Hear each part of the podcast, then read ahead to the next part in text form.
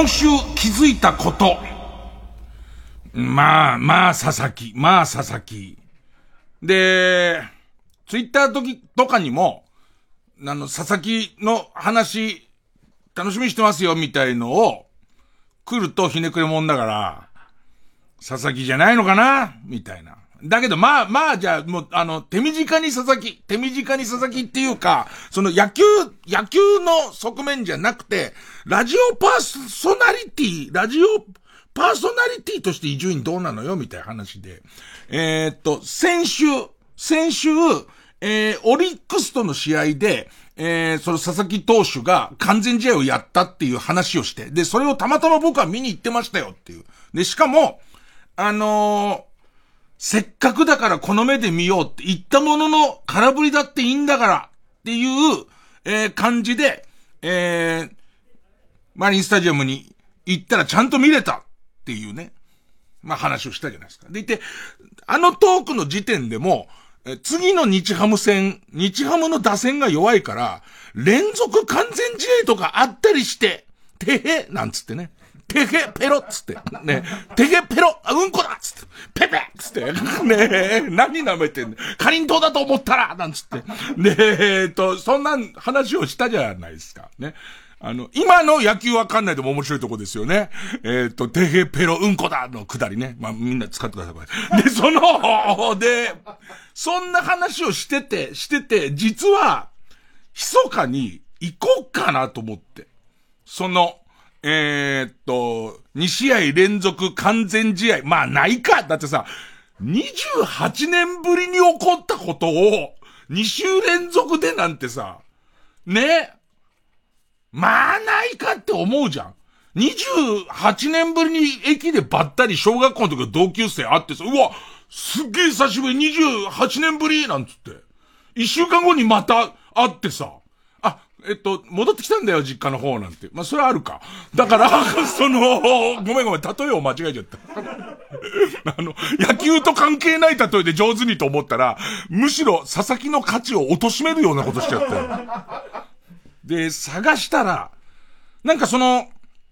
まあ、に、2試合連続完全試合したりしてって思う人がそれほどいたとは思わないけど、えー、次の試合が、日本ハムとの試合だったことで、ちょっとこのビッグボス効果とか、それからやっぱり、そのすごいピッチャーを一目見てみたいじゃん。ただ佐々木が投げるのは見てみたいじゃんっていう人の効果もあって、やっぱかなりチケットが売れてるの。すごい勢いで売れてて、その時点で手に入るチケットは、その完全試合の試合を見たところよりも全然悪いチケットが一人、あのー、えっと、ペア席も取れない、一人分しか取れないみたいな状況で、じゃあいいか、みたいな。じゃあいいか、それよりもどう、なーみたいな感じになってて、なってて。そしたら、えっ、ー、と、そのほぼほぼチケットがない状況で、試合の予定は日曜日。したら、金曜日に雨降って、えっ、ー、と、ロッテの試合が中止になったの。で、中止になったところで、これ野球わかんない人ちょっとわかりにくいかもしれないんですけど、これ投げる順番があるんです。投げる順番がローテーションして投げる順番があるんですけど、ロッテの場合は、石川っていうすごいいいピッチャーがいて、この石川っていうのが投げたら、次の日は小島っていうのが投げて、でいてその小島が投げたら、次は、えー、っと、いよいよ佐々木が投げるんですよ。この金土日っていうのはこういう順番になってるのに、金曜日の試合が流れちゃったんですよ。で、流れて、じゃあ明日どうすんのって、今度明日の予告先発出ますから、その次の日の予告先発を見たら、金曜日投げる予定だった石川っていう人が一日ずらして投げますって、これスライドって言うんですけど、スライドして登板することになってると。待てよ。っていうことは、この小島がスライドして日曜日に小島が来る可能性があるじゃねえかって。となると、ここで弾き出された佐々木は月曜日お休みなんで明日、ね、もう、もう今の時間で言う明日、明日の火曜日の西武戦にずれ込む可能性あるぞ、つって。で、西武のチケットをチェックしたら、結構いい席が残ってるんですよ。残ってて、これどうしようかな、つって。日曜日の先発ピッチャーっていうのは、前の日の昼に発表されるんです。で、その前の日の昼に、小島になりました。と言った途端に俺火曜日の西武戦取ってやろうと思って待ってたんだけど、あんなことあり得る？えっと、世の中の影響のせいなのかな？まず、えっと、日曜日に佐々木が投げるって言った時点で、テレ東が、えっと、もともと中継予定なかったけど、うちは中継権持ってるんで、その日曜日の、えっと、日本ハム戦を中継するって決めて、で、なんかわちゃわちゃしてきたと思ったら、予告先発の時間より前に、共同通信のニュースで、えっ、と、日曜日に佐々木投げさせますっていう そのままスライドじゃ投げさせますっていうニュースが来て、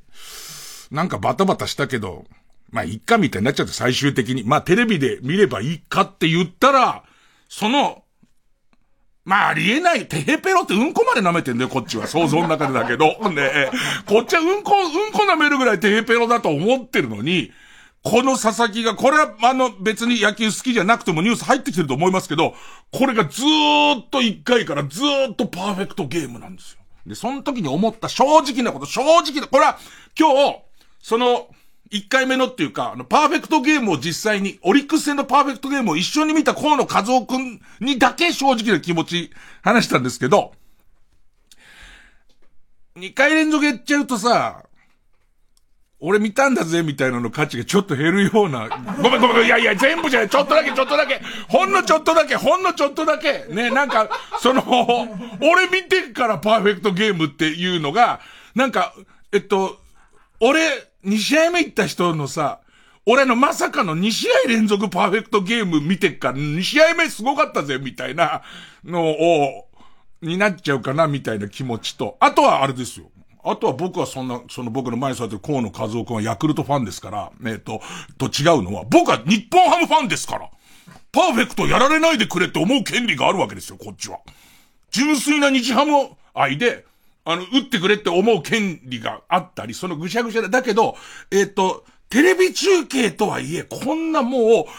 ビッグバンみたいなことよ。28年ぶりにあったことが、2週、2週連、俺最後にうんこ漏らしたのなんか幼稚園の時だぜっていう人が、30歳ぐらいの時に30過ぎでうんこ漏らしちゃって、で、それが2週連続でうんこ漏らしちゃった場合、体が悪い。それは そんなビッグバンみたいなことを、俺はテレビ中継でも見たんだ。もしくはそんなことが起こった年に俺は野球を見ていたんだみたいなことも含めて、やっぱり、やっぱり2試合連続完全試合なんていう奇跡を見たい。で、揺れてたんだけど、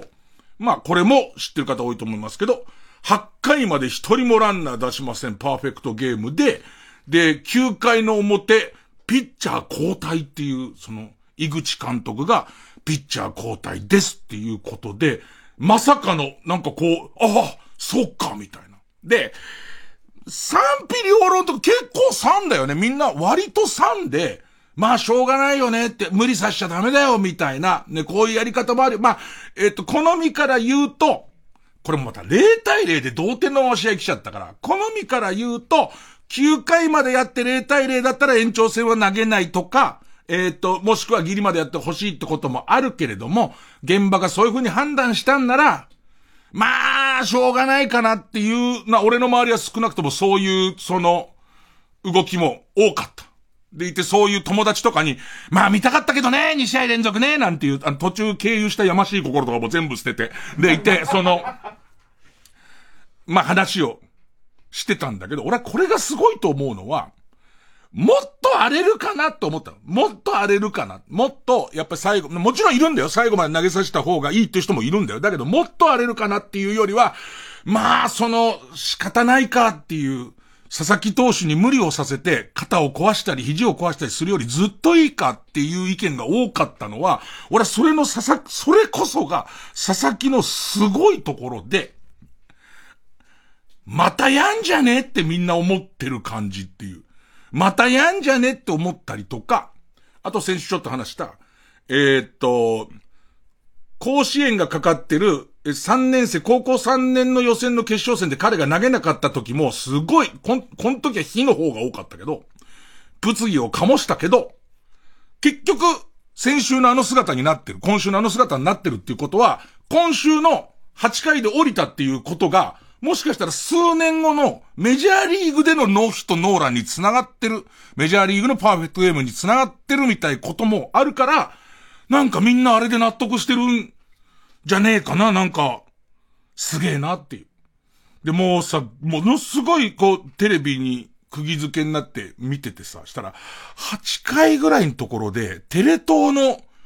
中継が終わっちゃう、終わっちゃいそうだっていう。だって無理やりこじ開けてそこに入れたから、ね。終わっちゃう。でいて、これから先は BS テレ東の、あ、多分サブチャンネルじゃないかな。BS テレ東に合わせて1個チャンネル進めると出るなんかこう2個目の BS テレ東みたいなところでリレー中継しますみたいになって。で、すごい、俺それテレ東偉いなと思うんだよ。本当にそこ追っかけたらもう偉いなと思うんだけど、その時に、こう、ちょっとツイッターとかしながら見てたら、うわー、テレ東もおしまいかーって、その、頑張って中継してくれたけれども、その4時の段階でテレ東の中継おしまいかーって書いて。したら、こう続き BS でやってくれるか BS でずっと見て興奮して見て。ああ、でもこういう、すごかったな。8回で降りちゃったし。あとは、日ハムは結局延長戦まで行ってヒット1本しか打てなかったんだけど、その1本が万波選手のホームランだったから、日本ハムが勝つみたいなことも起こって、でもそのこと全部忘れて、で、えっと、今朝起きて、自分のツイッター見てたら、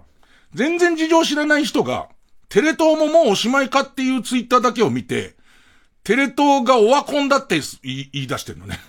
その、えっと、伊集院さんは、まあ、テレ東はオワコンだじゃなくて、伊集院さんはこういう、そのテレ東が、ま、はもう終わってるって言ってるんですね、みたいな。バス旅とかすげえ見てんのに、こっちは。結構テレ東心配者なのにもかかわらず、信奉者にも関わらず言われてて、めんどくせえな、つって。ねえ。まあまあ、そ、そんな、今、その、佐々木投手に関してはこんな感じで、こっから先は多分本物のダフ屋から、一億総転売ヤー時代のダフ屋まで、すごい勢いでこう、世の中動くんじゃないのっていう。えっ、ー、と、次の試合が、えー、オリックスの本拠地でのオリックス戦。で、これは見どころとしては、えー、この間やられたオリックスが、実はこう、コロナで何人かいない選手がいた中で、その戻ってくる選手とかもいるから相当燃えているっていう。で、ましてや、先週話した吉田選手が結構調子を取り戻してるので、どうなるっていうのと、その次はゴールデンウィークに、えっ、ー、と、また多分千葉で、日ハム戦っていう、で、日ハム戦に、えー、っと、今度は、万波どうするみたいな、そのホームラン、その、えー、っと、ほ、佐々木からじゃないとこでホームラン打ってる万波どうすんのみたいなところは、また見どころなんだけど、ほぼほぼチケットはチェックした限り、なさそうで。あ、もう一個だけ話って、もう一個だけ。ね。えー、っと、えー、っと、最近ちょっといろんなことがあって、用事があって、日本ハムにいる、えっ、と、杉谷選手って、ちょっとひょうきん者の杉谷選手っていう人と、えっ、と、LINE で交流を、昔 LINE アドレスを交換したんだけど、ちょっとこう交流をもう一回始めて、杉谷選手が元気な選手が一軍いてくんないと、日本ハムのムード悪いですよ、みたいな話を、珍しく LINE で交流して。で、ちょっと自分が杉谷選手に、えっと、ちょっと連絡を取ってほしいような選手が一人いて、その話とかパタパタってやってて。でいて、その、この間の日ハム戦、日ハム千葉ロッテ戦のチケットが全然取れないっていう時に、杉谷選手にチケット取れませんかっていう LINE を出す寸前まで来たんだけど、もうチケット目当てで久々にこう、その、交流始めた感がすごい強いんで、そんなつもり全然ないんだけど、ね。日ハムを辞めちゃった選手のちょっとアドレスが聞きたくて、その、いろいろ連絡をしたんだけど、そこで、その、まさにその1日後ぐらいだから、1日後ぐらいに、えっ、と、チケット取れませんかね？うわ、佐々木目当てでこいつ。佐々木とチケット目当てでこいつなんか古いラインひっくり返して、しかも、一旦当たり障りないところから入れてきたんだ、みたいな思われる、思われるなと思って思いとどまった。じゃあ、行きます。月曜ジャンク、伊集院光深夜のバカ力。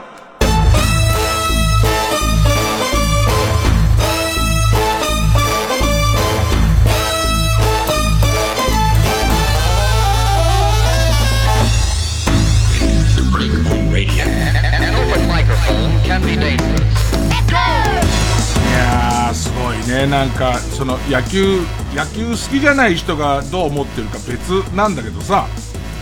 あの、去年さ、去年、一昨年大谷すげえなって話したのは、なんか、大谷ホームラン打つと元気出るっていう。で、逆に、もう、大谷投手がいきなり満塁ホームランをピッチャーとして打たれちゃった試合で、朝から晩までそのニュースやるじゃん。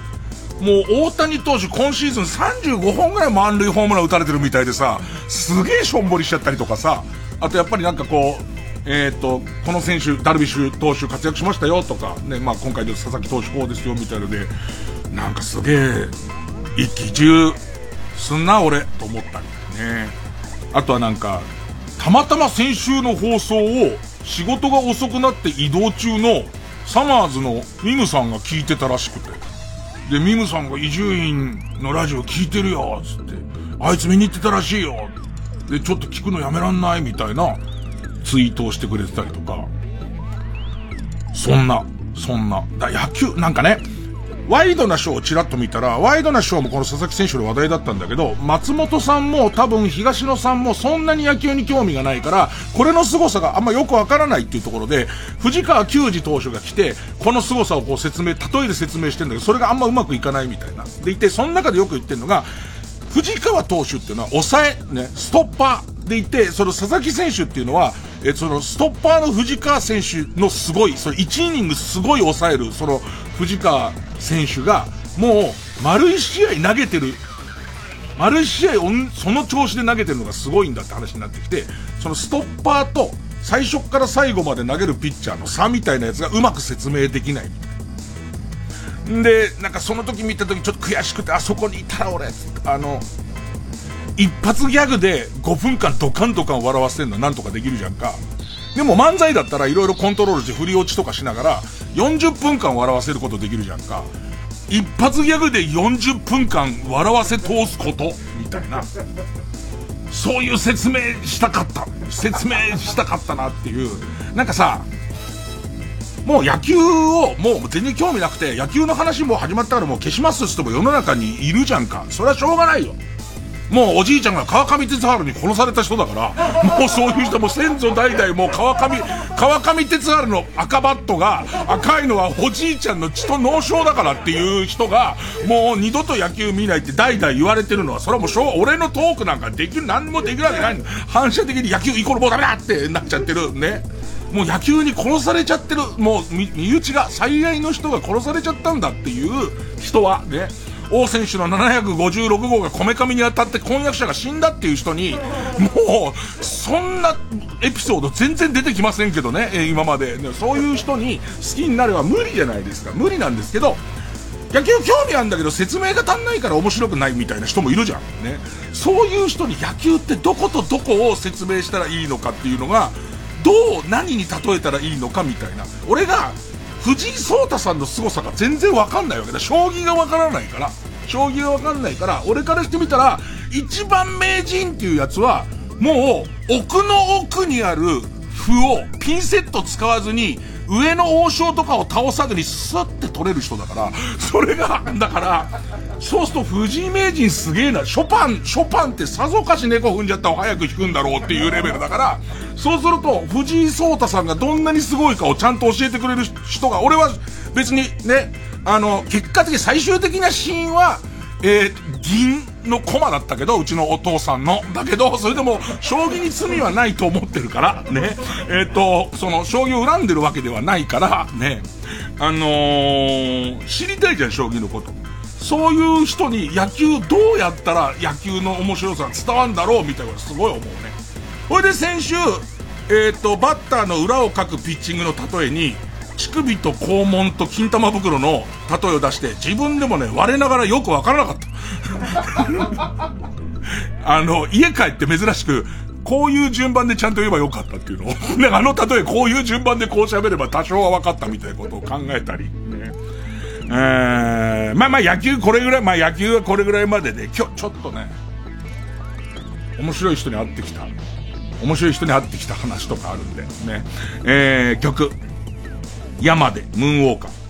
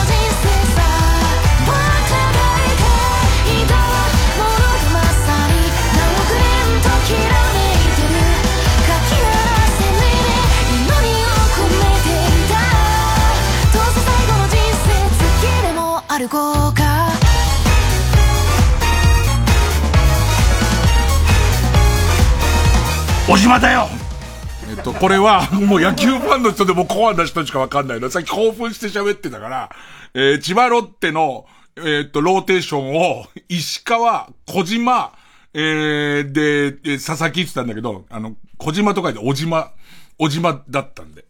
言ってみましたね。もっと衝撃的な、野球の話終わりかと思ったけど、もっと衝撃な、例の、えっ、ー、と、先週さ、先週、こう、えっ、ー、と、スタッフサイドとのコミュニケーション不足、コミュニケーション不足が露呈したのが、俺、その、佐々木のノーヒットノーラン実際生で見てたんだよって言った途端に、まあ、まだ依然としてコロナ対策でずっとドア開いてるから、どれぐらいオンエア乗ってっかわかんないけど、えっ、ー、と、ガラスの向こう側、えーって、うわーってなった件、なった件に引き続いて、今全部話終わったじゃん。で、俺チラチラ見てるとさ、あんま名前も出てこない AD の吉井っていうヒョロ長メガネがいいんだけど、なんか小刻みに震えてんだ。なんなんだよと思って、だかざわついてんだよ、向こうが。そしたら聞いたところ、あいつ昨日見に行ってたんだって。で、びっくりすることに、そこまで野球、わかんないわけじゃないけど、そこまで野球に興味もないし、なんと、その近畿球団があるわけでもないけど、友達が行こうぜって言われて行ったっていう、行ってみてたんだ。なんか俺表現難しいよ、佐々木ファンもいっぱいいるから。危ねえずっと、だってさ、恐ろしい、恐ろしいぜ。これさ、2試合連続で完全試合の2試合目見てたとするじゃん。でいて、俺、その打ち合わせもなしにこのトーク入ってんじゃん、基本的に。このトークわって入ってんじゃん。その間ずっと上から、ずっと上から、まあお前はその見なかった2試合目ですけどね、の感じのやつ。2試合目の、要するに1試合の完全試合は28年に一度結果的にありましたけれども、20、まあこの30年間に2回ありましたけれどもっていう、でもそんな、この世にありえないやつですからね、みたいな。うわ、危なで、見に行くノリ。友達が行こうって言ったからっていう。え、じゃあさ、友達が行こうって言って、あ、じゃあ俺も暇だから付き合うよっていうこと友達が言ってたやつが、えっ、ー、と、チーズコーン、ベーコン、クロワッサンサンドでもいいんでしょ？別に。その、よくわかんねえって顔すんじゃねえよ。俺も言っててよくわかんないよ。よくわかんないけど、ね。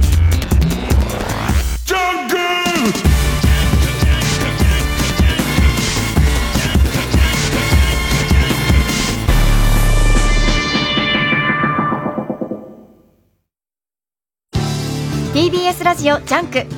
この時間は小学館中外製薬マルハニチロ他各社の提供でお送りします。日本にはお寺があります。小学館100周年企画全40巻。隔週刊古寺行こう創刊全国の歴史あるお寺へ迷子をご案内します。4号興福寺好評発売中。お求めはお近くの書店へ。中外製薬学園。メールの件名にいつも重要と入れていたら誰も開封してくれなくなってしまいました。それはまさに気がめいる事件ですね。気がめいるめいるメールメール。あ。100万人動員したヒット作が早くも。老後の資金がありません。老後資金2000万問題。普通の主婦に訪れた。人生最大の金欠ピンチをあの手この手で切り抜けろ。そんな余裕ないよ。天海祐希主演。映画「老後の資金がありません」豪華版ブルーレイ DVD 販売中なんとかなるから絶対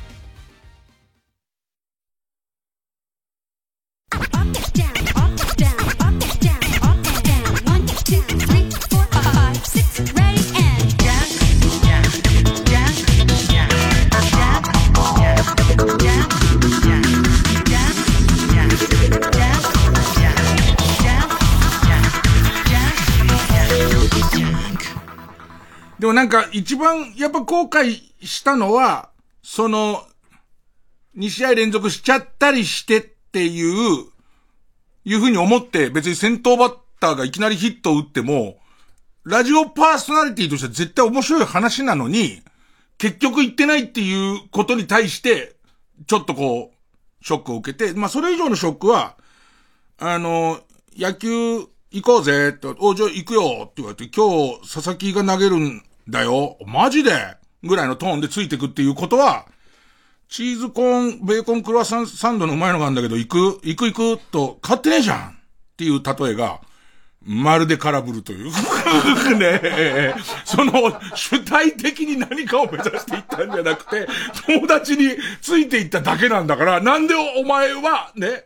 まあ、なんかその、吉井くんってあんまフォルムも明らかになってますけど、スラッと背高くて、で、ひょろっとしてて、メガネかけてるから、あんまチーズとかベーコンとか言われてもそうでもなかったのかな？もしかしたら、ね、そこが前のめりにならなかった理由なのかな？まあまあ反省はさて大きいなんですけど、ね。で、その、えっと、いろいろ、い、と、野獣まで行かなきゃとかいろんなことをちゃんと行動しなきゃの話とはちょっと繋がるかもしれないんだけど、えー、っとね、えっと、僕に VR、バーチャルリアリティとか、えっと、最先端の技術を教えてくれる、え、っと、大岡一門さん。まあ、ハンドルネームつったらいいのかな。まあ、ラジオで言うペンネーム。その、えっと、ブ、ブ、バーチャルリアリティ等々の活動してると、時の名前が大岡一門さん。高橋、高橋さんかな多分、多分。に、久々にもう、その、朝の、えー、っと、ラジオ忙しい頃あんま会ってなかったんだけど、えー、時間もできたんで、久しぶり会いませんか？みたいなメールのやり取りをして、で、いて、あ、そしたらちょっと、久々に伊集院さんに見せたいもんとか合わせたいもんとかも結構溜まってるんで、合わせたい人が溜まってるんで、会いませんか？なんつって、じゃあ明日みたいな感じで会うことに、会うことになったの。で、いて、まあ、この人はなんか俺の中では賢者みたいな人。えっと、ち、知恵者っていうか、俺がこの人にいろんなことのアドバイスをもらったり、新しいものの扉を、えっと、開いてもらう。ね。なんで、その、もう、大岡さんに任せとけば、大岡さんが、こうかっつったら、そうです。今、新しい、新しい門が開きました、の感じの人です。ね。でいて、ね。えー、っと、で、合わせたい人が、で、今までもいろんなもの見せてもらったり、いろんな人合わせてもらったりするんだけど、まあその、VR やコンピューターの割と最先端関係でのネットワークがすごい人だから、じゃあ、えー、っと、会いましょう、つって、えー、っと、明日の午前中の何時に、JR の田端のそばのマンションの、なんとかマンションの何号室っていう、えー、50いくつ号室の前でっ、つって、ね、待ち合わせで。で、その50何号室に住んでる人が、その大岡一門さんの俺に合わせたいって言ってる、そのコンピューター関連のすごい人らしいんだけど。で、まあ、行ったら地区、地区に30年、もうちょっと経ってるかも、の古めのマンションに行って、で、えっと、俺がちょっと早く行き過ぎちゃって、で、えー、っと、その時に一緒に、この番組、この番組の構成、若手構成のうちの一人の、大家くんも一緒連れてって、で、大家くんも俺のすごく大事な人で、俺がいつもいろんなことを教わってる人だから、絶対会うとみんなると思うから連れてって、俺と大家くんがその、知らねえマンションの一室の前でこう待ってて、で、そして、したらそこに、大岡さんが現れて、で、一応こう先方に連絡していら、いるっていうことだから、つって、そのマンションの何号室のピンポン、ピンポン押して、押したら出てこないの。そう直前に連絡しているって言ったっていうのに出てこないの。でいて、こう、その、間違いないような、この番号で、つった、上に表札が出てる。表札が出てて、えー、まあ一応じゃあそれが河野さんだとするじゃんか。ね。あーって表札見ながら、部屋間違ってないよな。俺、ハンドルネームしか知らないからっていうのね。世の中にそんなことあるんだみたいな、これから、ものすごい何度も会ってる人たちね。ものすごい何度も会ってるし、で、その、いろいろな展示会とか発表会みたいなところでめちゃめちゃ会ってんだけど、その人の名前を知らないっていう、ね、多分これなんだけど、つったら。まあ、結局は出てくるんだけど、出てきて会って。で、その人は何の専門家したいのか多分 VR とか VR の先行ってる人で、見せてくれたお家で普通の、まあ広くもない狭くもない友達のマンションぐらいの感じのそのマンションで、で、えっと、小太りメガネの俺と気が合う感じの、ね、最高のもてなしがピザとコーラっていう感じの、えっと、人で、で、で、そ、その人が、まあその人の今作ったものを見せてくれるって言うんだけど、えー、っと、バーチャルリアリティ VR に、な、AR、AR っていうのはの、えっと、実際あるものの中に CG が加わ、あの、え、VR はあの、ゴーグルで全部締め切っちゃって、中に仮想空間が、あたかもそれが本物のような仮想空間があるじゃん。そうじゃなくて AR ってジャンルだと思うんだけど、普通にその人の部屋にいるし、横にいる大家くんも見えるし、高橋さんも見えるし、その人も見えちゃうっていう状態なんだけど、えっと、そこに、その空間に、えっと、投影された、そのグラフィックみたいなことと、あと、ゴーグルじゃなくてサングラスみたいなやつの、な、ちょっと前にさ、3D のテレビが一時期出たじゃん。3D テレビが出て、すぐ企画ポシャっちゃったじゃん。あの時つけたみたいな、薄いサングラス、素通しのサングラスなんだけど、右目と左目で見える絵が違ってるから、立体視ができるっていうサングラス。で、それで見ると、あの、いわゆる美少女アニメの女の子が、あの、空間をふわふわ浮いて、踊ってるっていう、さまよってるってやつなのね。ファーって、なんかそれもすごくよくできてて、俺の頭のとこにちょこっとついてる機械が、俺の顔の角度と向きと、み、位置みたいなことを全部スキャンしてるから、その子は俺に向かっていつも微笑んでくれるし、俺に向かって踊りを見せてくれるし、俺のいる場所が変わっても破綻しないっていうか、その立体的にも見えるっていうやつを、こう、がふわふわ浮いてるのね。で、他にもいろんなもん見せてもらった、もらったんだけど、謎の、えー、っと、それをつけてメガネをかけて、えー、っと、パソコンの画面を見ると、あたかもパソコンの画面の中に、巨大なおちんちんがそそり立ってるっていうグラフィックで、で、それを 手元にあるで、それも立体的に、な、うまく言えねえんだよな。えっとね、目の前に、ノートパソコンがあります。ノートパソコンを90度で開きます。ね、90度で開きます。で、その上に、えっと、もう一枚モニターを重ねます。モニターを重ねて、表現ができない。えっと、モニターの蓋の、だからそうすると90度、えっと、ノートパソコンのモニターは壁じゃないですか。自分の場合壁じゃないですか。その上に蓋として、えっ、ー、と、もう一個、えっ、ー、と、薄型の、えっ、ー、と、ディスプレイがあります。要するに90度で、えー、90度に、えっ、と、二つのモニターが組み合わされてるやつを、その装置を見て、見て、装置を通してみると、その箱の中に、立体的なおちんちんがそそり立ってるように見えるんですよ。で、しかも、それは、この一点からしか見ちゃダメですじゃないんですよ。僕の頭を、の位置をスキャンしてるから、右に見れば右から見て土調してるちんちんだし、左を見たら左から見て土調してるちんちんだ。この自分の位置が変わっても、えっと、全く問題なく、えっと、立体的に見えるっていうことがすごいんですけど、えっと、その、モニターの裏のところに、ジョイスティックってあるじゃないですか。あの、コントローラー。えー、ゲームセンターのコントローラーみたいなの置いてあって、で、この、えっと、コントローラーが動いた方におちんちんが回りますよ、つって、でいて、こうやって、こっちのジョイスティック持って、ぐるぐるぐるって回すとおちんちんがぐるぐるぐるぐるぐるって回るんだけども、それを、石井さんどうぞどうぞどうぞって言うんだけど、そこじゃねえから俺驚いてるところは、俺はその、目の前でその箱の中におちんちんがあたかもあるっていう状況に驚いてるから、もうその、おちんちん回してみませんかには全然興味ない、全然興味ないんだけど、なんつったらいいのかな、天才なんだよね。すごい天才で、なんか俺からしてみたら、俺からしてみたらさっきのその部屋の中をふわふわ、その美少女アニメが動いてることっていうことよ、ことを、あ、これだったら、貞子が出てくるみたいな、その方が、こう世の中の使い道がいっぱいあってお金にもなるような気がするんだけれども、なんか自分の部屋にリアルな女の子がいるっていうことは、なんか、単、単純に、本当にリアルな女の子がいるのにかなわないじゃないですかみたいな多分理論を言ってたと思うの。綺麗な女の子がいますっていうだけだったら、綺麗な女の子がいるにかなわないじゃんっていう。いないのに、い、ややいるだけだけど、絶対ありえない、その、えっと、もともと 2D の美少女がいてくれる方は、できないことをやっているっていう話。でて、最後の最後に見せてもらったやつがすごくて、机の上に一応はその、えっと、予算の都合で投影してんだけど、例えばでっかいさ、机の大きさのディスプレイあったとするじゃん。別に、その、70インチとか80インチの今さ、ディスプレイなんかあるからさ、あれがあったとするじゃん。あそこにこう CG を映すわけ。で、さっき言った 3D のメガネ、ね。メガネと、えっ、と、自分の頭をスキャン、その、の位置をスキャンする装置をつけて、それを見ると、この机の上を、ずっと小さなフィギュアが歩き回ってんの。でいて、いや、本当に立体的、絶対掴んじゃうって。絶対掴んじゃうから。それがずっとこうやって歩き回ってて、で、しかも、ゴーグルでその全部を遮断してるわけじゃないから、パソコンを置いて、パソコンを自分は普通に打つ作業は全然できる。打つ作業ができるけど、そのパソコン打ってる俺の周りを、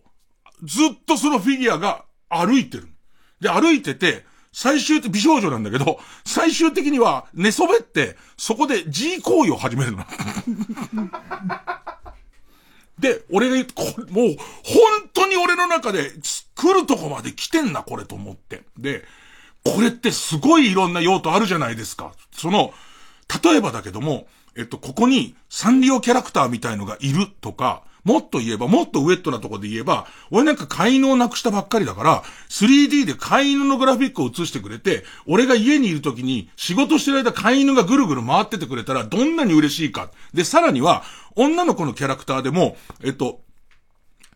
えー、例えば自分がね、これはちょっと複雑になるけども、じゃ自分が今日原稿を100枚書かなきゃならないとするじゃんか。で、その100枚書いてる間にずっと応援してくれて、手が止まると頑張れっていう仕草とやってくれるとか、いろんなことできて、これって、ありとあらゆるところから引く手あまただと思うんですよ、このプログラムって言うんだけど、とにかく、石井さんどうぞどうぞ、こっちもあるとですね、あの、お股が見えますから、つって。ね。あと、おっぱいを大きくするのにどれぐらい苦労したかっていう話と、リアルのおっぱいのね、こっちも待って、こっちも待ってください、待ってください、なんつって、でいて、この M 字開脚してるとこよく、よく見て、石井さん、こっちからも回れるんですから、つって、そこ、そこじゃねえんだけどな、つって。で、最後の最後にいろんなデモを作ってるんだけど、つって、その、物の置いてある場所さえちゃんと決めちゃえば、それをこう、やっぱりさ、疑似的な 3D だからさ、本当にある物質の裏は回れなかったりとかするんだけど、最初にそのデータ入れたり、スキャンしたりしていくと、そこは避けて破綻しないところをずーっとこう歩き回ってくれたりとかするわけ。で、それ用のデモで作ったっていうやつが、あのー、昔の会社の上司をすっぱだかにした人形、中年のおっさんが立ってる、こう、すっぱだかにしたそのフィギュアを作ってあって、で、それがずっとこうやって歩き回ってる。ずっと歩き回ってて、で、えっと、これでもすごいわっていう。別に、あの、中年のおじさんの裸で歩き回ってるのが見たいわけじゃないんだけれども、あの、これ、なんかいろんなことが組み込めて絶対面白くなるわって言って、いろいろ話してると、年代がそんなに変わらないから、40代後半ぐらいと僕は50代前半だから、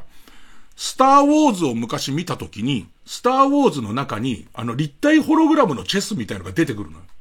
で、あれを見た時の憧れとかが、割と、その、えっと、始まったところだったりとかして、なんかそういうのがあってたり、あとその人が、もう本当にエロが好きだっていう、その本当に、あの、エロが好きで、でいて 3D が好きで、で、そのバーチャルリアリティとか AR が好きで、やってる感じとかが、すごいこう感動して、めちゃめちゃ面白くて。そしたらまた、伊集院さん、伊集院さん、これはね、もう一個さっきのと新たな機能が足したんですよ。この A ボタンを押すとですね、っていうのね。A ボタンを押すと、その歩いてる中年男性のおちんちがピーンって立って、その世界ドコドコドコドコって出るのね。それに、こっから50代しかわかんないかもしれないけど、ディグダグっていうゲーム、昔、昔俺たちがやったディグダグっていうゲームの、そのおっさんが歩くときは、トケトケトケトケトケトケトケトケトケトケトケトケトントンって音楽がずっと流れてて、ボタンを押すとディグダグの、ディグダグが、えっと、うと、ポンプを作動されたんだけど、ビュゴービュゴービュゴーっていう音が出て、白濁したものがおちんちんからビューって出るんだけど、ね、それが、うわ、これ、いろんな、俺からしてみたら別にそれが見たいわけじゃないけど、いろんな機能が足せるから、絶対これインタラクティブにできるっていうことは、もっともっと何でもできちゃうじゃんと思って、そこそスターウォーズのチェスができちゃうじゃんって言ったら、ただちょっと後悔してるのが、その CG で、その AR で、白濁が難しいんだと。それに、白濁ってことは向こう側が見えなきゃダメじゃん。向こう側が見えなきゃダメなんだけど、それを作るのが難しくて、思った以上に真っ黒な液が出てると。で、それが本本人としてはもう許せないらしくて。そこじゃ俺は絶対ないと思うね。この、本当にすごいんだから。俺は、その、えー、これを本当に喋りで伝えられない、まあ、戦いだと思ったね。こういう面白いものを、ああいう人たちが作ることと、それを俺が言葉で表現できることの戦いなんじゃないかとか思うぐらい、あ、この人は好きの延長線上と、その努力と、あとその知識とか、そういうものが全部、こう、集結して、今こういうものを作って俺に見せてくれてるんだっていう。あともう一個、本人はそれは全然、本人が作っときながらあんま興味ないようなやつで、これなんかその良さの説明の仕方がわかんないねっての帰り道ずーっと大家君と話してたんだけど、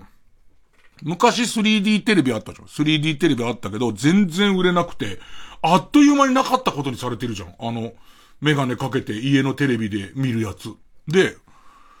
なんか、自分がバイク好きでツーリングに行った時に、その360度カメラで撮った映像を加工して、さっきのメガネで見ると立体感出て見えるようにしてて、しかも右に向いたり左に向いたりとかすると、その画面の角度も変わるっていう、ただ、オートバイの走ってる目線の動画なんだけど、それを、こうスクリーンでこうやって映し、映しながら見てるだけなんだけど、なんか、ああいうものってね、ああいうものって、あたかも自分が運転してるような、みたいな。バイクに今乗ってないんだけど、乗ってるような風に見えるように、工夫して作ってるような気がするんだけど、なんかその、AR で周りに台所も見えるし、周りの人もいる中で、それを見てることが、立体的な思い出を見てるみたいな。うまく言えないんだけど、俺が欲しかった 3D のテレビはこれだったんじゃないかっていう。だけど間違った方に進化して消えてったんじゃないかっていう、なんか空間にぼやっとその自分がツーリングしてきたのが見えて、でいてそのツーリングしてるが立体的で、ちょっと右見たり左見たりもできてっていう謎の、で、で本人は、これをちょっと夜ビールでも飲みながらぼんやり見てんのが好きで、あのツーリング楽しかったなと思って見てるのが好きなんですよって言うんだけど、なんかすごい、あのね、もうこの話で出来上がりでもいいんだけどね。これがお昼前から夕方3、まあ、3時ぐらいまで経験してて、で、その後もう一人会いに行こうって、その大岡さんに言われて、で、俺ここでちゃんと CM を入れようと思った。なぜならね、吉井さんが見てるから。吉井さんが早く CM 行った方がいいですよって見てるから。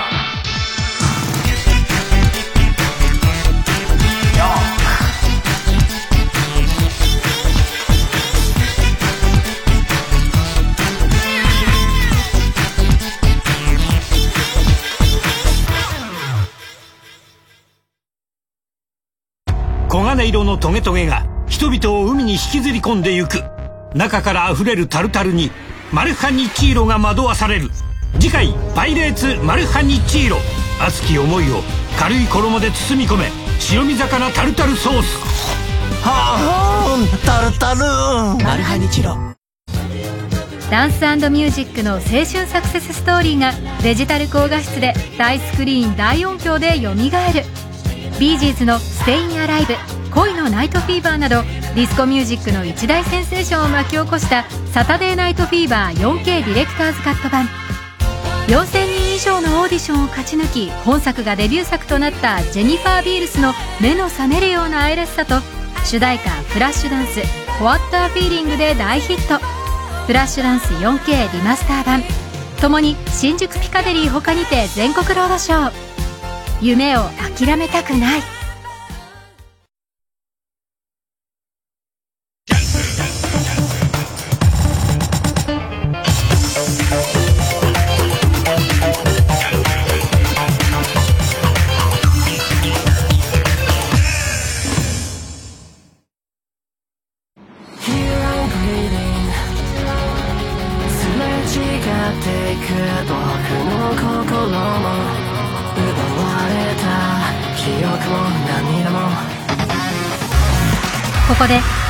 の「ファイヤーフライをお聴きください。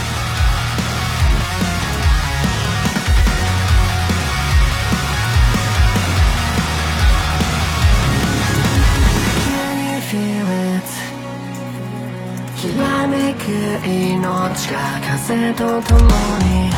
Like a firefly Where have you gone 何もわからないまま。届かない物語だけど僕は必死に食らいついた。駆け巡る未来果てしない宇宙の中。So go so go so go and live go on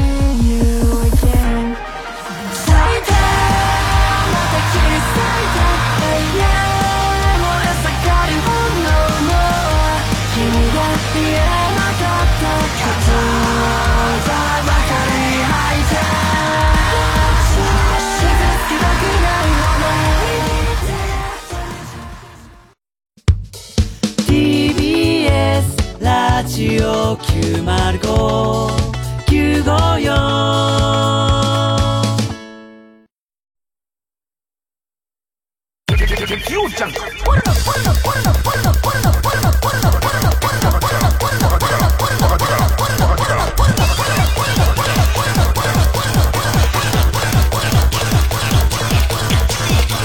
光る深夜のバカ力。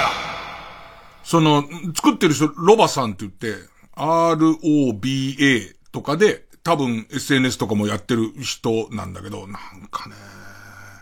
やっぱね、好きで、そのさ、えっ、と、好きだってことで突っ走ってこう、技術作ったりとか、プログラミングしたりとかしてた、その先を、その、どう使った方が高く売れるとか、ね、その、その人の、えー作りたかった最初の部分みたいなことは活かしながら、お金に変えていくとか、もう他の人がやればいいじゃん。世の中と繋ぐ人がやればよくて。でもなんかその人の、スターウォーズのチェス、チェスとか、あとこう、昔、普通のブラウン管の四角い箱のテレビの時に、えっ、と、中で踊ってるアイドルとかがいたら、下からこうやって覗いたらパンツ見えんじゃねえかなっていうやつを、本当に見えるようにするっていう、その、いやでも本当に、他にもいろんなもの見せてもらったんだけど、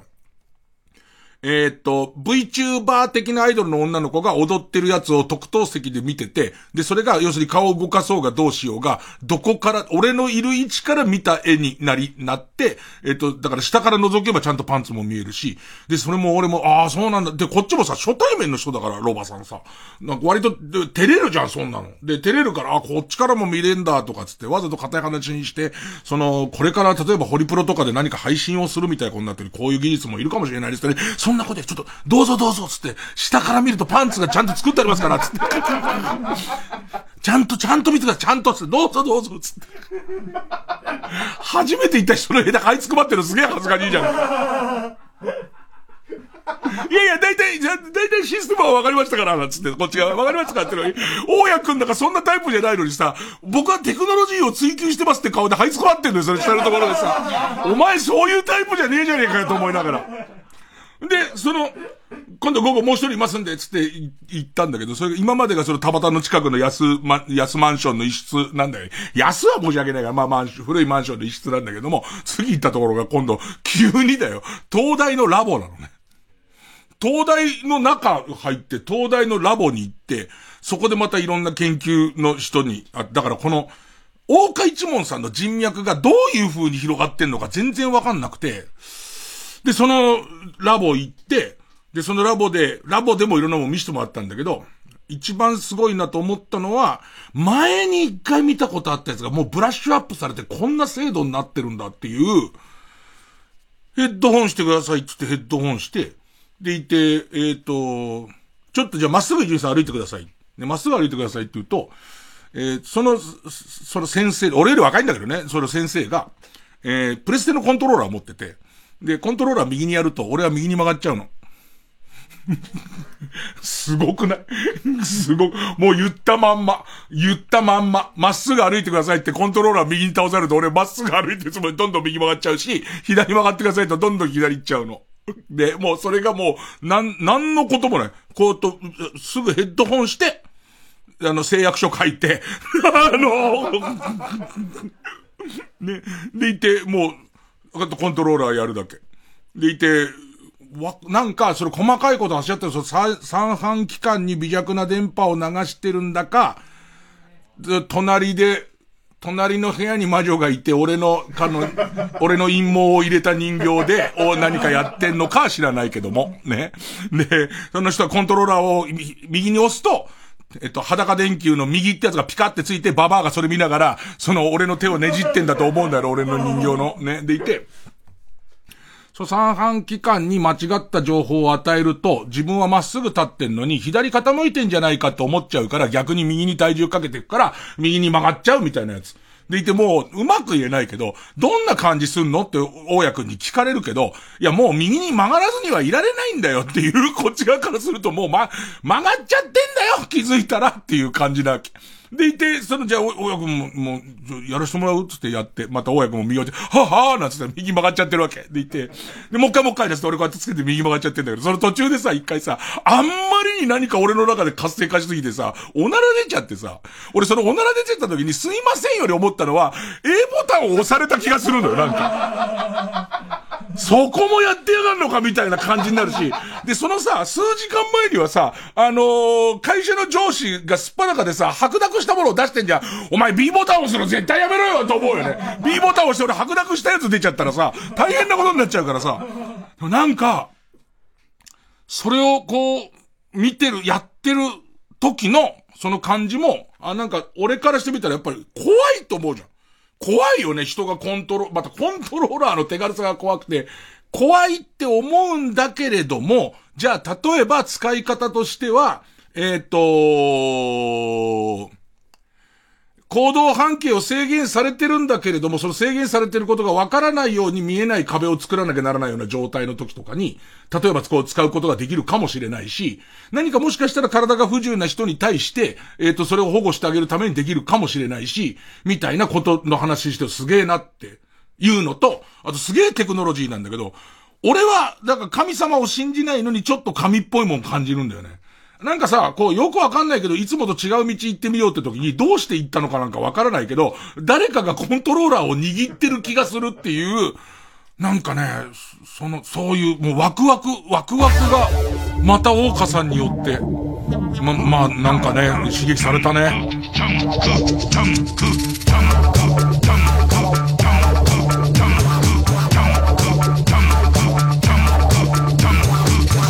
ジャあの大ヒット漫画「流浪に剣心」が360度回転劇場で縦横無尽に走る歌う戦う。大ヒット漫画「流浪に剣心」原作の中でも人気が高い京都編がミュージカルとして上演。主人公日村謙信を小池徹平宿敵獅子王誠を黒羽麻里夫。謙信の師匠彦清十郎には加藤和樹など個性豊かで実力派キャストが集結します。日本で唯一客席が360度回転する劇場でミュージカル界のヒットメーカー小池秀一郎が作り出す新しい「流浪に剣心」未だかつてない臨場感と没入感をご体験ください。TBS ラジオ公演ミュージカル「流浪に剣心京都編」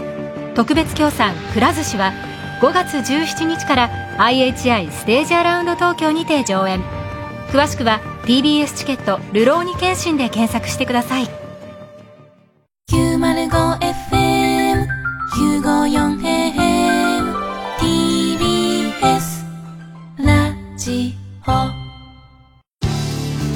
ラジオジャンクこの時間は小学館中外製薬マルハニチロ他各社の提供でお送りしました。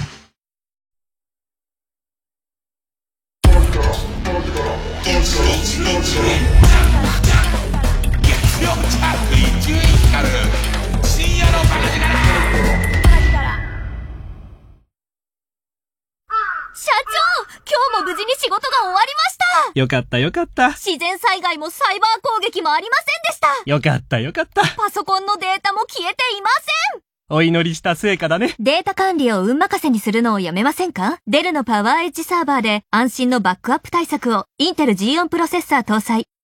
TBS ラジオ公演コンサートイマジンが送る恒例のイマジン七夕コンサート。7月7日サントリーホールで開催。コウモリ序曲グラナダほか人気曲が盛りだくさん。オーケストラと実力派ソリストたちの熱演にご期待ください。詳しくは TBS ラジオホームページのイベント情報まで。TBS ラジオが手掛ける進化系音声ドラマオーディオムービーの最新作「コールミーノット」Call me not 主人公は日本の不動産投資会社で働くビジネスマン。次々と業務上のトラブルに巻き込まれる中かかってきた奇妙な無言電話 Huh? Unknown caller. Hello? Who are you? 過去と現在を結ぶ鍵は電話の向こうにあったオーディオムービー公式サイトポッドキャスト YouTube で配信中ですこの作品は全編英語で作られています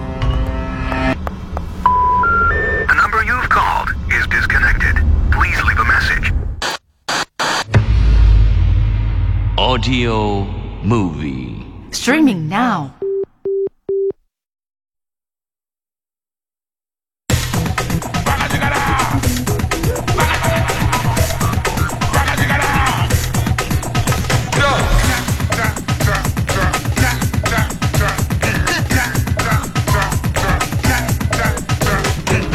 月曜ジャンク一丁院光る深夜のバカ力。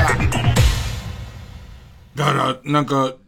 時報までの時間稼ぎだと思って聞いてほしいけどさ、真面目なことを言うと、その、最初のエネルギーがエロだったりとか、その自分のそのエロには自分の好きな方向性みたいのがあるからさ、だから、その周りの人から見たら、うわ、そんなんダメだよって思ったりとか、それ違うよって思う方向性でも、その最初そういうものを作るっていうそのきっかけとしては、俺はそれ止められることじゃないし、それがエネルギーになってんだったらそれで作ればいいと思って、じゃあそれが最終的にじゃあエロの形のまま表に出た時に怒られるもんなのかもしれないんだけどね、いろいろこう物議を醸しちゃうもんなのかもしれないんだけど、さっき言ったように、俺は多分俺の飼い犬がずっと俺の周りを回っててくれれば仕事が頑張れるっていうものにしてほしいとか、えっ、と空間にふわふわ浮いているものがもっと別のものだったら、えっ、と楽しく寂しい部屋で暮らせるみたいなことだ、に、この部分に関してはまた別のの人のやることでいいと思うんだよね、なんかね。で、それがうまく合わさった時にいいし、で、合わさる時に、その人がもともと持ってたこれだけは譲れないところは削らない方が、お金にするために削らないみたいなバランスが取れると、なんかとても、いい、いい世の中だな、みたいなことは思うんだけどね。だから当然、その、そのまま商品化できるようなことは全然ないです。ね、全然ない、ないですけど、ね。それはロバさんどう思ってか知んないよ、今聞いて。だけど、なんか、いろんなことを感じたな。自分が、えーっと、このこ、こいろんな局面で、え本当に好きなことはこれなんだけれども、えー仕事として手加減しなきゃならないこととかもいっぱいある中で、えー手加減しないでなんかやったものをやって、それを後で仕事にフィードバックするような形にしないと、みんながびっくりするようなものもできないし、みたいなことを、ちょっと考え、ちょっと考えたな。あの裸のおじさんが走り回ってるやつ、机の上を走り回ってるやつ、ね。えー、見ながら。えー、曲、優雅で揺らぎ。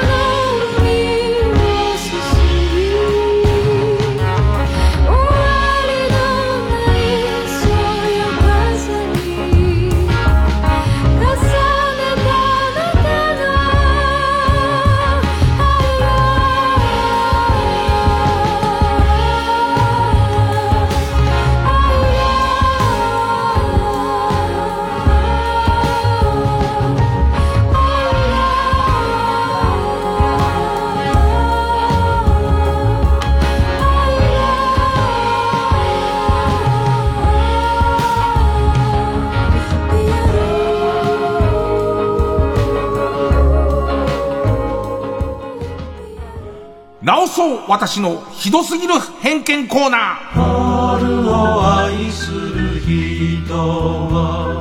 さあ、えー、このコーナーは皆さんが持っている偏見を告白することで反省し、世の中をより良くしていこうというコーナーです。えー、今週も、自ら戒めるべく、自戒すべく、偏見がたくさん届いております。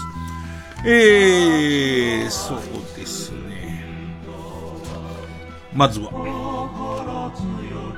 ペンネームボブサップ。今、日本ハムファイターズに一番勝ってほしいと思っているのは、日ハムファンじゃなく、開幕前にビッグボスを褒めすぎた評論家たち。ほぼ残ってないんだよ、今。ほぼ残ってない。もう真裏のね、えー、感じになってて。で、ここで勝ち出した時に今度もう一回どう転がるかすごいみたいですね。えー、ペンネームかば焼き三代。アイラブニューヨークの T シャツを着ている人。ニューヨークに行ったことがない 人か。そうな。そうな。そんな気がする。なんか、奈良、奈良に行っちゃうと、なんかこう、おそらくこう、大仏グッズを逆に買わない感じ。奈良で本物の大仏見ちゃった後でも、なんかこう、キーホルダーのちっちゃい大仏買いたいかっていうと、おそらく買いたくねえな、みたいな、そういう感じかな。誰が着てんでしょ逆にアイラブニューヨーク、アイラブニューヨークを着ている人いないよ、逆に。ね。えー、ペンネームソフィーと双子の姉妹。谷村新司は、金玉もセロテープで上に上げている。あのさ、谷村新司も上げてないから。あの、谷村新司さんは上げてないんだよ。上げてんのは、清水、アキラさんとか、あとダンシング谷村さんが挙げてるだけで、ダンシング谷村さんが、その金玉を谷村新司さんの真似するときに挙げてるかどうか知りませんよ。それはもう、ご本人のことですけれども、まず何より間違っちゃってるのは谷村新司さんが挙げてないんですから。何一つ。まあ、金玉だけ挙げてるのかもしれませんけども、ねえ。えー、金玉もっていう時点でもう間違っちゃってますもんね。どうやったってね。鼻を上げてないんだから。えー、ペンネーム豆腐小僧。花子の岡部は、汗だくになって前儀をする。その真面目さでしょ、でしょでも世の中に今受けてるのは、その真面目、真面目さだからね。えー、えー、ペンネーム、軍手のイボタイ、血まみれ天女。帰り血を浴びたまま、合コンに遅れてきた女の子は、お持ち帰れる。いやいやいやいや。もう自暴自棄になってるからね。なんかわかんないけど、一人になるのを怖がってるからね。一人で自分の家に帰ることはないから、ちょっと待って、ちょっと待って、俺。ね、こういうさ、大体、あのー本当はモテないのにモテぶってる奴がこういうこと言うじゃない。こういう女の子は、あの、尻が軽いんだよとか絶対ついてくるっていう、今までいろんな説を聞いてきましたけれども、あの、一番大胆な、大胆な奴はブッチャーブラザーズのブッチャーさんの言っていた、えー、えー、靴の汚い女はってのあったんですけど、ね。その中では一番、帰り血を浴びたまま合コンに遅れてきた女の子はもう持ち帰れるわ。信憑性は高いです。信憑性は高いです。相当高いですけどね。でも誰もがっていうことではないと思いますよ。ね。えー、ペンネーム、毒ナスは嫁に食わすが。もう最もですよね。最もですよね。秋ナスはいろいろ諸説ありますから、むしろ食わしてあげてくださいって言葉ありますけど、ね、毒ナスは大抵の場合、嫁に食わさない方がいいですよね。本屋で、ツイッターの使い方の本を買う人は、ツイッターに向いていない。すごい、でもさ、一定数売れんだろうね。あのー、コンビニのさ、あの本のコーナーの上のところにさ、LINE の使いこなし術みたいな本あんじゃん、なんか。すごいよね、なんかあの感じね。で、間違いなく、真面目な人だよね、あれ買う人ね。えペンネーム108式。普段ラーメンを食べない奴に限って、昔ながらのラーメンが良かったと言いがち。これさ、困るのは、この偏見告白してそんなことないですよっていうコーナーなのに、一番打たれちゃうケースは、自分が当てはまっちゃうとこなんだよね。俺ラーメンそんなに食わないのに、昔ながらのラーメンがって言うんだよね。食べんならあの昔ながらの、ラーメンっていう感じの、東京ラーメンの美味しいやつ、誰か教えてみたいなこと言う。なんでなんだろう、俺。なんでなのかね。ねなんであんなこと言うんだろう、俺。ね、うーん。うーん。ペンネーム豆腐小僧。パンケーキを箸で食べるおじさんは家族に嫌われている。何なんだろうね、このパンチ力みたいなね。偏見にパンチ力もクソもねえんだけど、なんかパンチ力ね、ありますよね。えー、ということで、もう自分の心の中を探って、ああ、これは俺の持っている悪い偏見だなと思ったらですね、それを、えー、送ることでですね、供養してやってください。お待ちしています。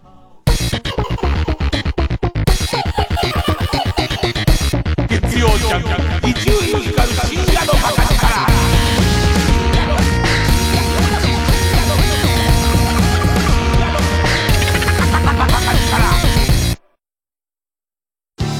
TBS ラジオジャンク。この時間は小学館中外製薬マルハニチロ他各社の提供でお送りします。テレビアニメ化も話題。累計1000万部突破。サッカー漫画の最先端を走る青足が小中学生向けジュニア版として発売中。振り仮名付きだから子供でも読めるようになりました。読めばサッカーが上手くなるかも。小学館2年ぶりとなる全国ツアー振り替え公演が決定。TBS ラジオ公演第25回ビギンコンサートツアー20224月29日金曜祝日千葉市民会館大ホールで開催。チケット追加販売中。お問い合わせは0357209999ホットスタッフプロモーションまで。心揺さぶる音楽をご堪能ください。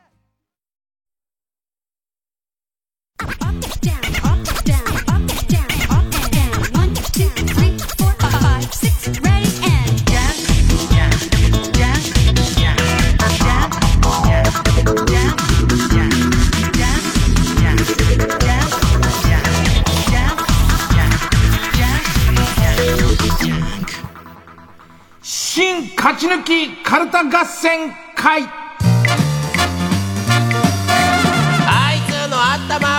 えー、番組オリジナルのカルタを作ろうという新勝ち抜きカルタ合戦会のコーナーです。えー、毎回2つのテーマのカルタが戦って生放送で番組を聞いている皆さんからのメールで、えー、メール投票で勝敗を決めます。で、えー、対戦するのは前の週に勝ち抜いてきたカルタと、えー、現在たくさんのテーマを同時に募集している予選ブロックの中で一番盛り上がっているチャレンジャーのカルタです。えー、勝つごとに、あ行が家業、家業は作業と進んで負けると予選ブロックに戻ります。で、え、和行まで勝ち抜ければカルタは完成でゴールインです。え、3連敗するとテーマは消滅となります。なんだっけあのさ、最近流行ってるさ、デジタル出版物みたいのにさ、こう、電子透かしみたいの、え、N、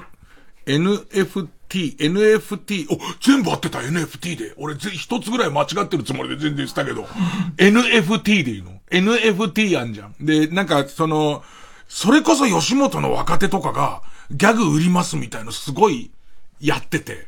で、俺、これ、俺偏見か偏見のコーナー終わったのに偏見かな。マジで儲けたがってる感じがすげえ俺は気持ち悪いと思うんだけど、その、それを、その、いやいや、あれをさ、シャレでギャグなんか売っちゃったりしてっていうところで面白がるのは俺大好き。大好きなんだけど、なんか、ちょっと本当に金なんじゃねえのみたいな感じがすげえ俺には匂ってくる。偏見、偏見でした。すいません、本当に。こんな偏見を持ってたら、今度俺がやるときにお前言ってたじゃねえかってことになりますから。ねえ。いや、ちょっと思ったのが、こう、どんどんさ、どんどん、えっ、ー、と、ラジオの制作費が、その、なくなってって、えっ、ー、と、ノベルティみたいなもの、うちだとバカ力カードあるじゃん。バカ力カードを郵送するお金もバカにならないよって話になってくるじゃん。そうしていくと、もしかしたらバカ力カードとかが、ああいうものになっていくのか？で、あれを、俺、わかんなくて言ってるから、健全なものは、今までなんかあかん、あの、自分がデジタルデータで上げるって言われたところで、それはいくらでもコピーできますよってなった時に、あんまこう、せっかく面白いの読んだお礼にあげてるんですっていう、うこんなもんですがってあげてるのに、差し上げてるのに、なんか、ちょっと違うかなって思ってきたけど、ああいうのやってって、でも、投機目的で、その、投機、そのね、本当にみんな、その、お金のやり取りになったら怖えな。あとは番組でお尻コインじゃないけど仮想通貨を出すっていうね。その、ね、な、もう何かに巻き込まれちゃってっていう、ね、忽然と AD の吉井が姿を消すような、ね、あいつが仮想お尻コインを2億持って消えたぞっていう、ね、その、まあ、でもさ、シャレじゃなくてさ、こういうことになって、なっていく。でも本当にさっきさ、NFT でノベルティを、バカ力カードとかを、なんかちゃんと言えちゃったことですげえ損してるね。二つぐらい間違ってる方がいいよね、絶対ね。で、え、まあ、えー、今更間違えると格好悪いんで、ね。で、その、BBQ で、その、バーベキューじゃねえか。その、やることの面白さはちょっとあるよね。なんかちょっと面白そうで。それはシャレになるかなんないかが全然わかんなくてね。えー、きましょうかね。今週の対戦カードはまずは勝ち抜き中です。それらしい新しい時代のマナーを声高らかに提唱することで、マナー講師の肩書きを勝手に名乗っていこうというテーマの、令和新マナーカルタ。今週は家業です。あのさ、マナー、マナー講師の人の言ってるマナーが何か本当にもともとあって、俺たちが知らない、例えば、上座とか下座とかあんま知らないからさ、ああいう本当のやつの、を全部知ってる人が確認してるのは、まあ、100歩譲っていいんだけどさ、お前の解釈のやつちょっと入ってないみたいな。それダメだよみたいな。それはちょっとダメみたいな。まあまあだけど、堂々と言っちゃえばね。こっちのもんですから。こっちのもんなんで。えー、だってさ、マナークイズみたいなのやって頭ぐらいそれは違うとか言ってんじゃんか。その人前でそういう感じで人注意するのなんてマナー違反に決まってるもんな、あれな。どうやってもな、ねえ。ー、対する予選ブロックから登場のチャレンジャーカルタは2023年春に公開予定の新仮面ライダーに出てきそうな怪人で、令和版仮面ライダーカルタを作ろうというテーマの新仮面ライダー怪人大百科。新仮面ライダー怪人大百科カルタ。ね、えー、発集部立証もしてないんで、あ行のカルタ。始まるよね。え、新ウルトラマン、そろそろ始まるよね、シンウルトラマンね。でもなんかカルタとか出せばいいのにね。なんかその辺のノリはできそうな気するけどね。ちょっとシンウルトラマン早く見たいね。あと、ククルスドアンの島早く見たいね。さあ行きます。えー、まずはこちらから。令和、新マナーカルタ。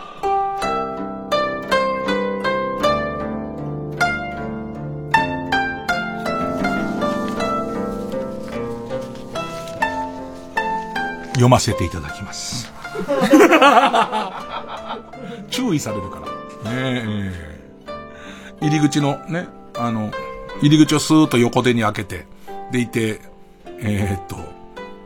ケツマをゴリゴリとそこに押し付けてから入ってきましたからね。マナーだ、マナーだからね。ペンネーム、釧路ダンディか。楽屋泥棒に入る際は、一国道の人形や、パペットマペットの牛くん、カエルくんなどのメインの芸に関わるアイテムには手を出さないようにしましょう。そうなんですよ。もうだからそうするとお金を損したとかね、そういう、そういう話じゃなくなっちゃいますからね。今からどうするっていう、牛くんとカエルくんを盗ん、ほん、あのね、泥棒にだってマナーはありますよ。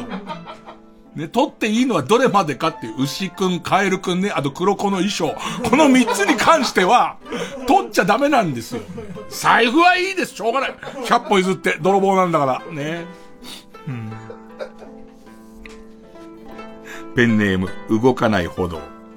家庭で PS5 で遊ぶときには、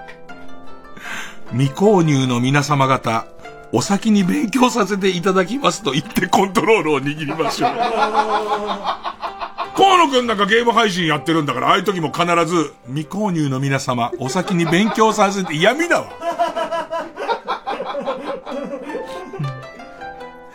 ペンネーム、イエロー軍曹。海鮮丼を食べるときは、漁獲量が多いものから箸を伸ばし、海の幸のありがたみを噛み締めながら食べましょう。だから、こう、こう日本でもすごく漁獲量が高いものはもうバクバクいって、徐々に、徐々に日本では取れないとか、あと資源的にもうちょっとね、シラスウナギなんか入っちゃってるやつなんかは、もう最後の本になってくるから、もう、まあ、食うなよっていうもう、じゃあ食うなよ、もうそんなこと考えんならって思いますけど。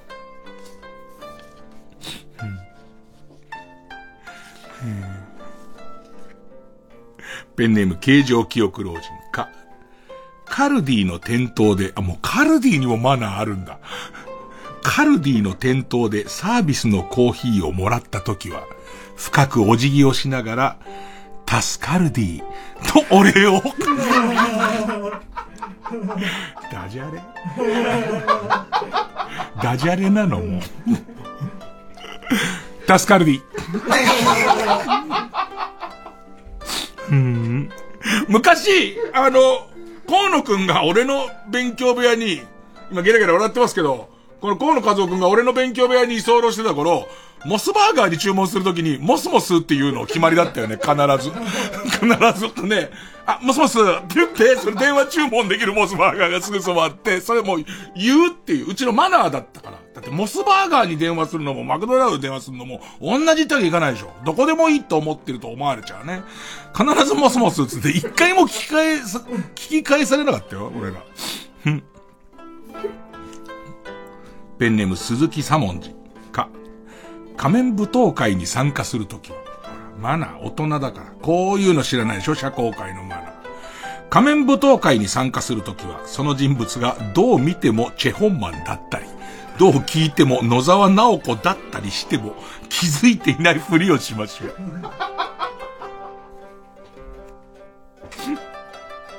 完全にチェホンマンだからね。あの、鼻の頭しかお面で被れてない、か、隠れてないし、あの大きさの人だしってなってるんだけどね。どなたか存じませんが、つって。ペンネームトラウトマンか、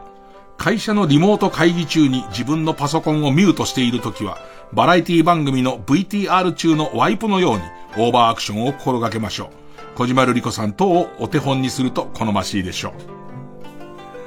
う。なんか、こう、アイドルの子から事務所から教育されてるとそのワイプの中に収まるように大きなリアクションをしましょうっていうのを聞いて以来、すげえシャラ臭く見えるようになってきましたね。いろんなその、あ、工夫してんだっていう、いうのを知っちゃうと冷めますね。うん、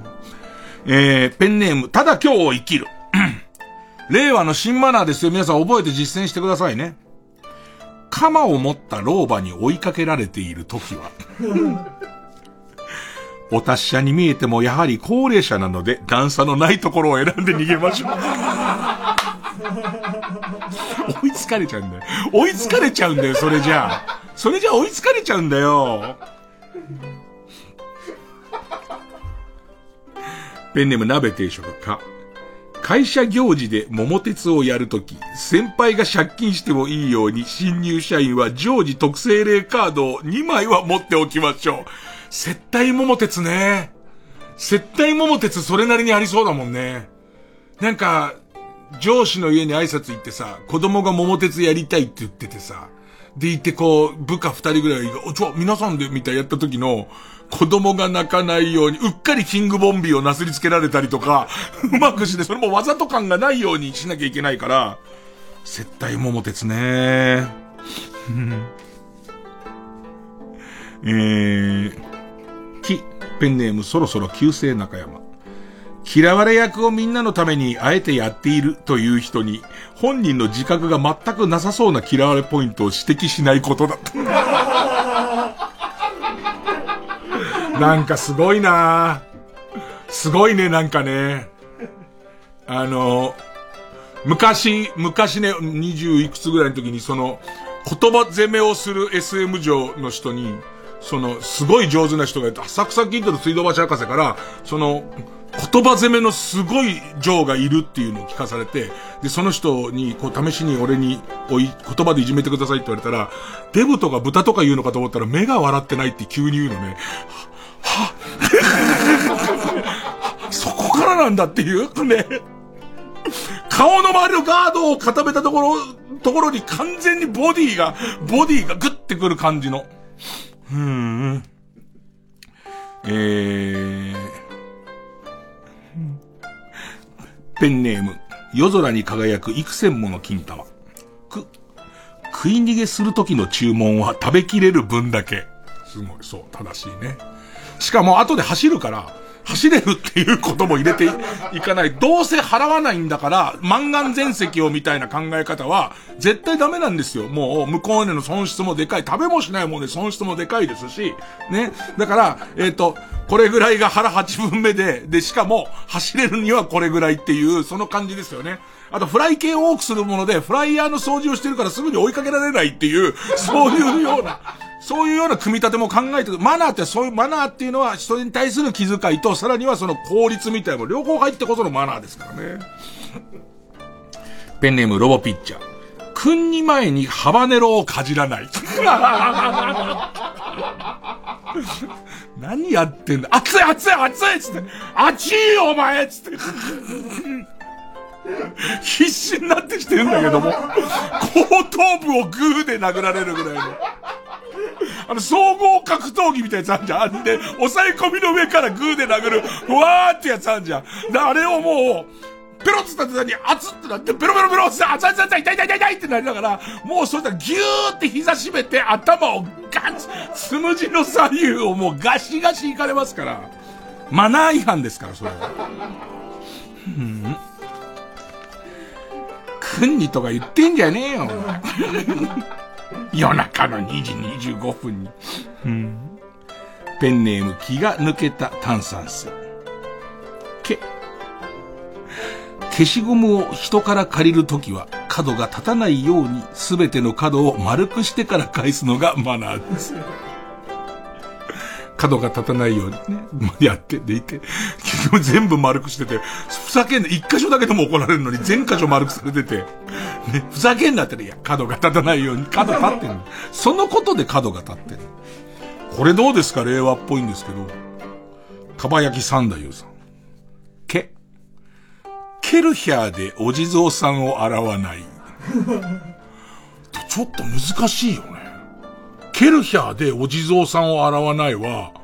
ちょっと、だってさ、やっぱ苔むしちゃってるお地蔵さんをきれいにしてあげたいっていう気持ちと、なんかわかんないけどさ、たわしでゴシゴシやるのとケルヒャーだったら、たわしの方がなんかいけない気もするし、実際はどうなん？実際お坊さんに聞くと、どうなんかケルヒャーでビュバーってやっちゃダメなのかね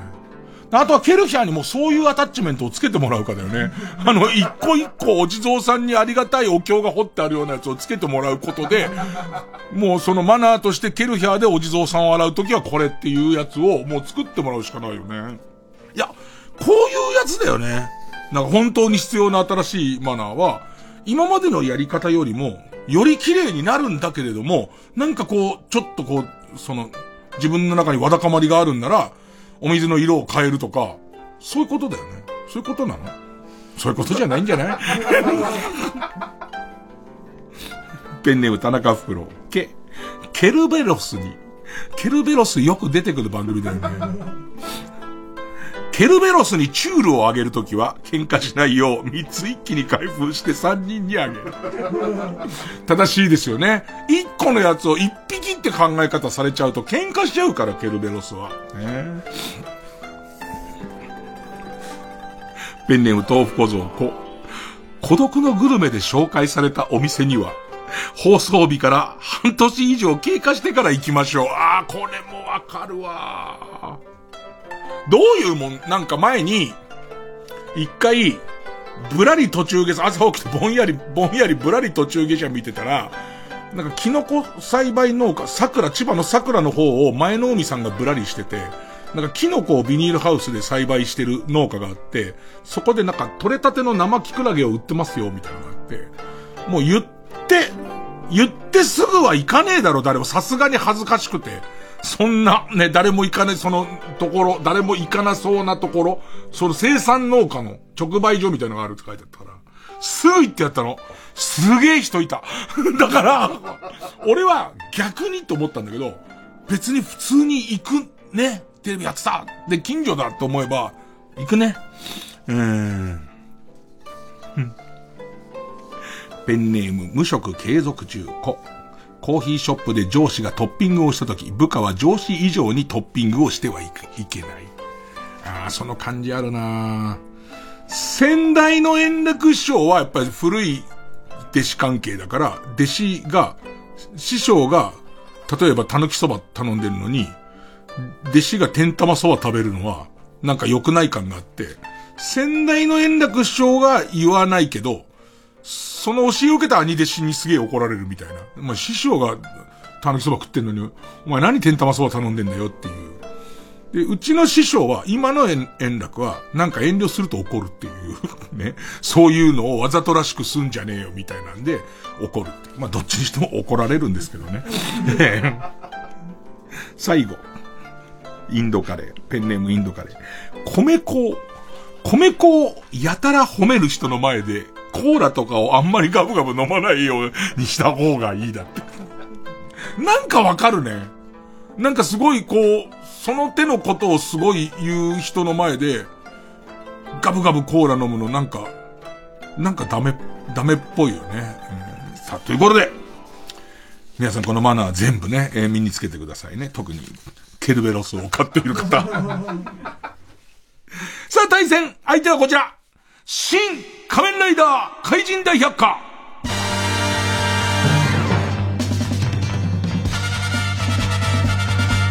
なんかこう、書式が安定してない中すげえ頑張ってくれてる感じがするんですけど、えー、ペンネーム、形状記憶老人。あ、あなたの感想ですよね。と煽りながら、めんどくせえところをチクチクチクチクつついてくる、怪人、ひろゆきつつき。なんかだから、もう、ひろゆきさんも、すげえメジャーになって、ひろゆきさんの芸人とか、ひろゆきさんのパロディーコントとか、すっかり出るようになってきて、あ、もうすごいメジャーの人なんだなっていう。ひろゆきつつき。えー、ペンネーム、形状記憶老人。あ、iPhone と Bluetooth イヤホンの接続を、鎌で切り、聞いていたアニメソングを大音量で流す。ワイヤレスカマキリ。いそう。すごいいそう、ワイヤレスカマキリ。やること地味だけど。その何、無、無線を切る、無線を切ることで、なんかわかんないけど、その、まあ、例えば仮面ライダーで言えば、ドローンみたいな、ドローン兵器みたいなもの、もしくは、えっ、ー、と、世の中の役に立つドローン的なものの操作を切る。だからその、iPhone からアニメソングとか、えー、エロ AV の声を出すための怪人ではないけれども、まあまあいそうだね。えー、ペンネーム生ウニ、あ、あ、熱々チーズを浴びせられ、ライダー絶対絶命、強敵、チーズハットグ男。弱点は、尻の穴に刺さった棒。弱点、怪人百科だから弱点とかをね。ペンネーム半沢直樹。あ、ある時は美女。ある時は親父に姿を変えては、自作の俳句を酷評した夏井先生を襲う怪人夢芝居レモン。次回、良い俳句。俺の俳句は良い俳句の巻。次回の巻もいい。次回の巻の使い方もとてもいいですね。えー、ペンネーム適当門下生。あ、相手を潮吹きで活かせる時の手の動きは尋常じゃない。怪人、加藤、加藤ファルコンモーター。まあ、機械のモーターと加藤隆が。ペンネーム北はかりの目覚め。あ、諦めるな捕まったら最後ミンチにされてしまうぞ恐怖マヤミキサー 機械、機械一パターンですね。諦めないで久々聞いたね。あれ本来何年前なのかね、諦めない。女、循環してきて今すごいいいです、俺の中で。諦めないで。すごいいいですけどね。えー、ペンネーム、紫の猫。あ、安藤ロイドや実写版ヤマトに関わった人々の記憶をバッサバッサと切り落とす。忘却、キムタクワガタ。えー、ペンネーム北あかりの目覚め。あ、熱々のうまい油をかけてくる恐怖アヒージョ女。ペンネーム、そっけないぞ大山。い、いつも一緒にハメを外していたお友達がショッカーに改造された。本郷武史のあのこともこのこともあることもないことも全部さらされる。暴露 !YouTube 男流行りの、流行りのとこをちょっと入れてきましたね。えー、ペンネーム、おっきな輪っか、い。伊沢拓司が怪人に改造された。ライダーキックを出そうと、ライと言った時点で、早押し、先に行ってしまうことで、ライダーはキックを超出しづらい。次回、新仮面ライダー、クイズ王男、それでも蹴られて死ぬの巻。躊躇はするんだけど、ライ、ライダーキックってことで、ライライダーキック、でも蹴るっていう。ご期待ください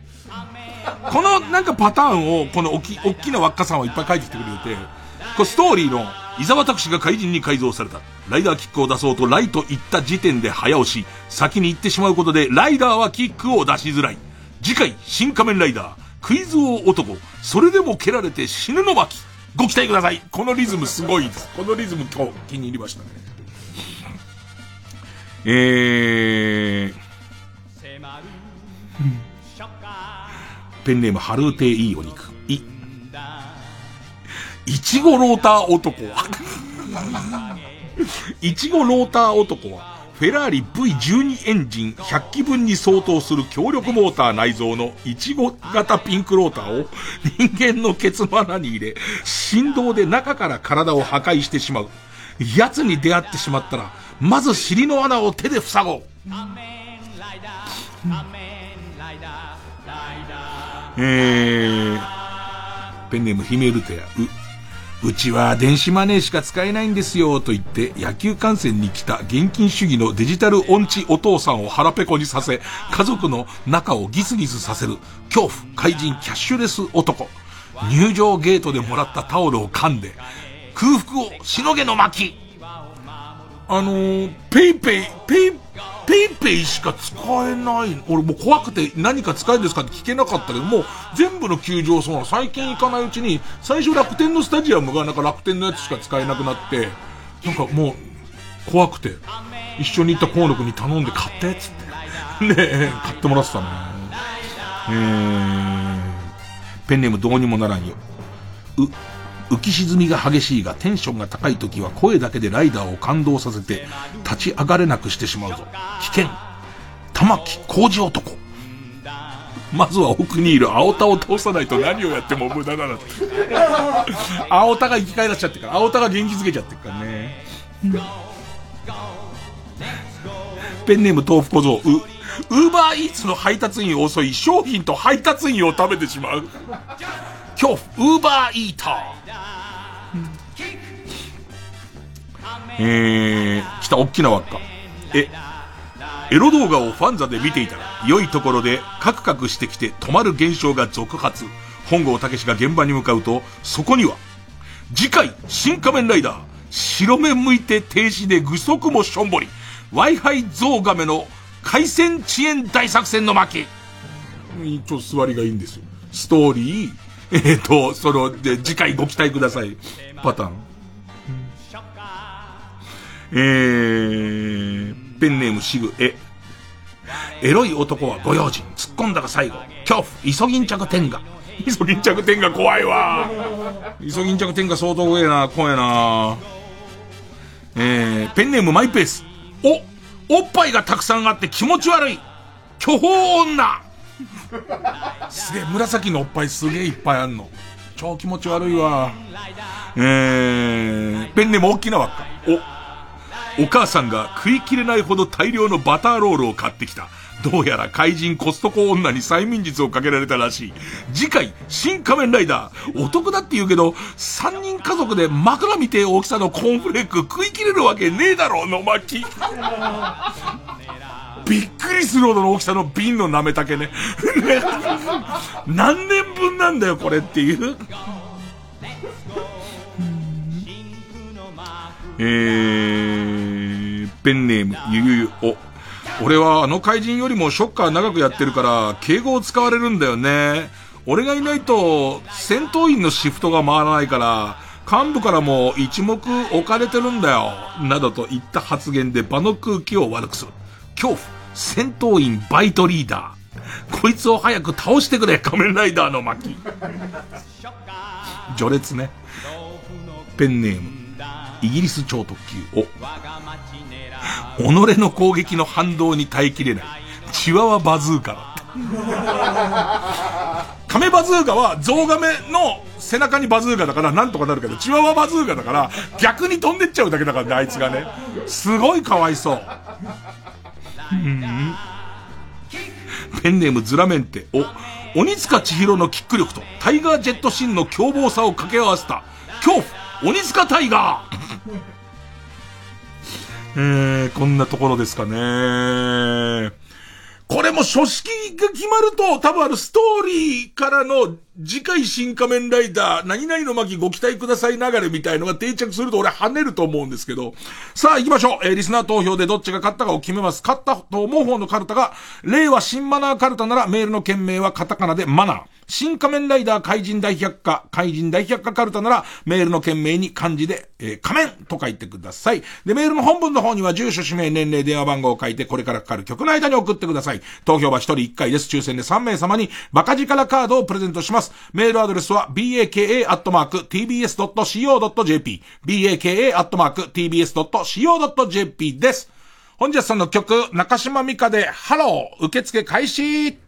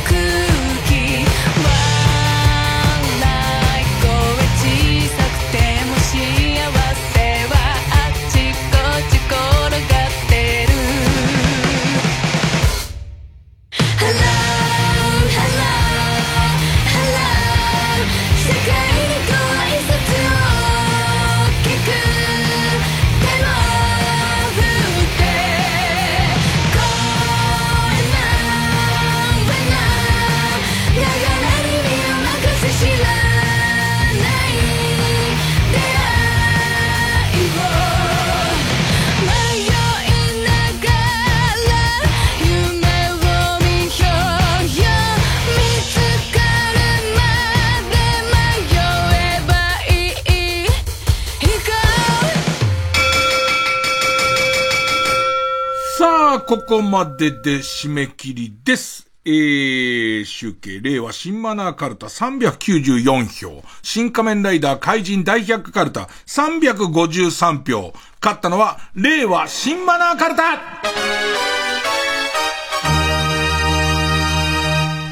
まあ、ちょっと仮面ライダーは期待してるんだけれども、まあ、えっ、ー、と、投稿フォームの例題等をちょっと書き直して、えー、ちょっと整備してるかね。なんか最初にあの、恐怖何々みたいなあの漢字二文字のところを強調してたら、意外にラジオで聞くとわからないネタがあそこは多いんだなとか、いろいろ思いつつ、ね、えー、令和新マナーはちょっと乗ってきそうなイメージですね。さあ、えこの、え令和新マナーカルタは、え作業に行きます。作業です。で、新仮面ライダーはあ行で頑張ります。え予選ブロックに戻ります。そして、えー、っと、次週、チャレンジャーは強敵。目覚ましテレビ、今日の占いカウントダウン、サソリ座ぶっちぎりの1位からだ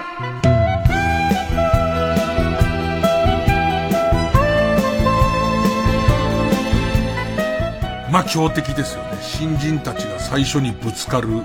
えーと、スタープレイヤーと言いますか。な行。な行ですね、次ね。えー、例題。えー、ペンネーム大自然守る。な、納言のみゆきと、ヒコロヒーが自分を取り合ってると知り、男冥利に尽きる日でしょう。ぶっちぎりの1位。ぶっちぎりの1位なんですよ。で、ここを、だいたいこう、広瀬姉妹が自分を取り合ってるみたいにしちゃうと、そんなことはありえないですから。ね。本当に起こることの中での最上限がこれですから。本当に起こるかどうかも、これですら相当高望みですからね。えーえー、ペンネーム桑畑理恵を、な、ナイジェリアからの小包を受け取るだけで、ただ3万円もらえるという、超高額で、楽ちんなバイトにありつける予感。次週が一気に最下位な感じがすごいするんですよね。この週トップなんですけどね。えー、ということで、えー、次回の対戦カード、令和新マナーカルタは、今度作業です。で、対するは、目覚ましテレビ今日の占いカウントダウン、サソリダぶっちぎりの1位カルタ、な行になります。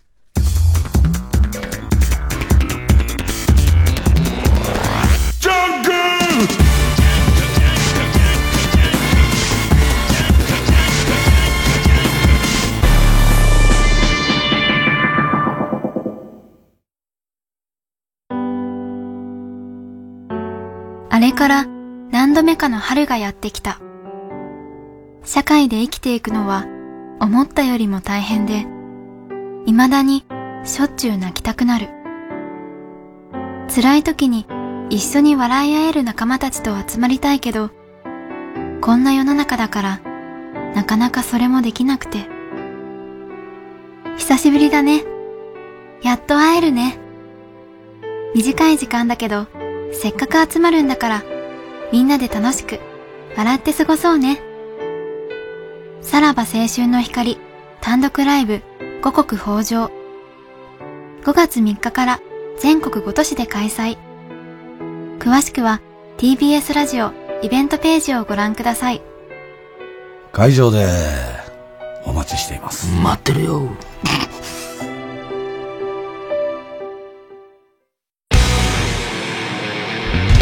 ここでノーザンナインティーンの「メメントモリ」をお聴きください。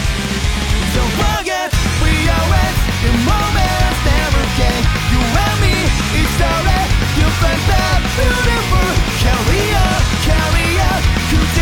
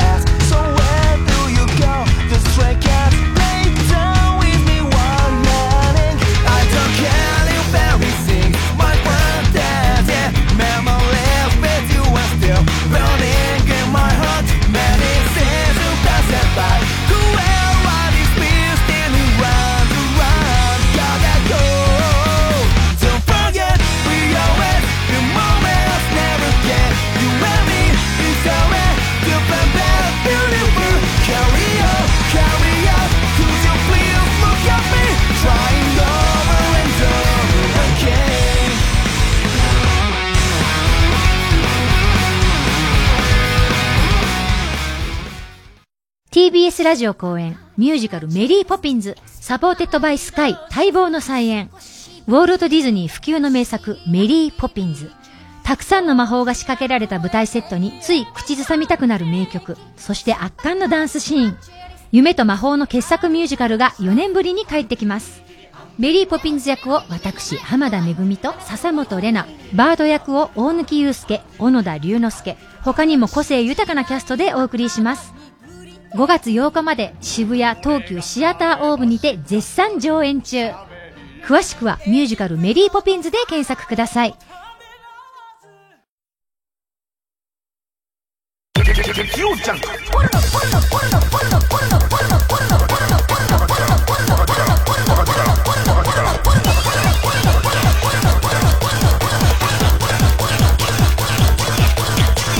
集院光る深夜のバカ力。教えて老害さん。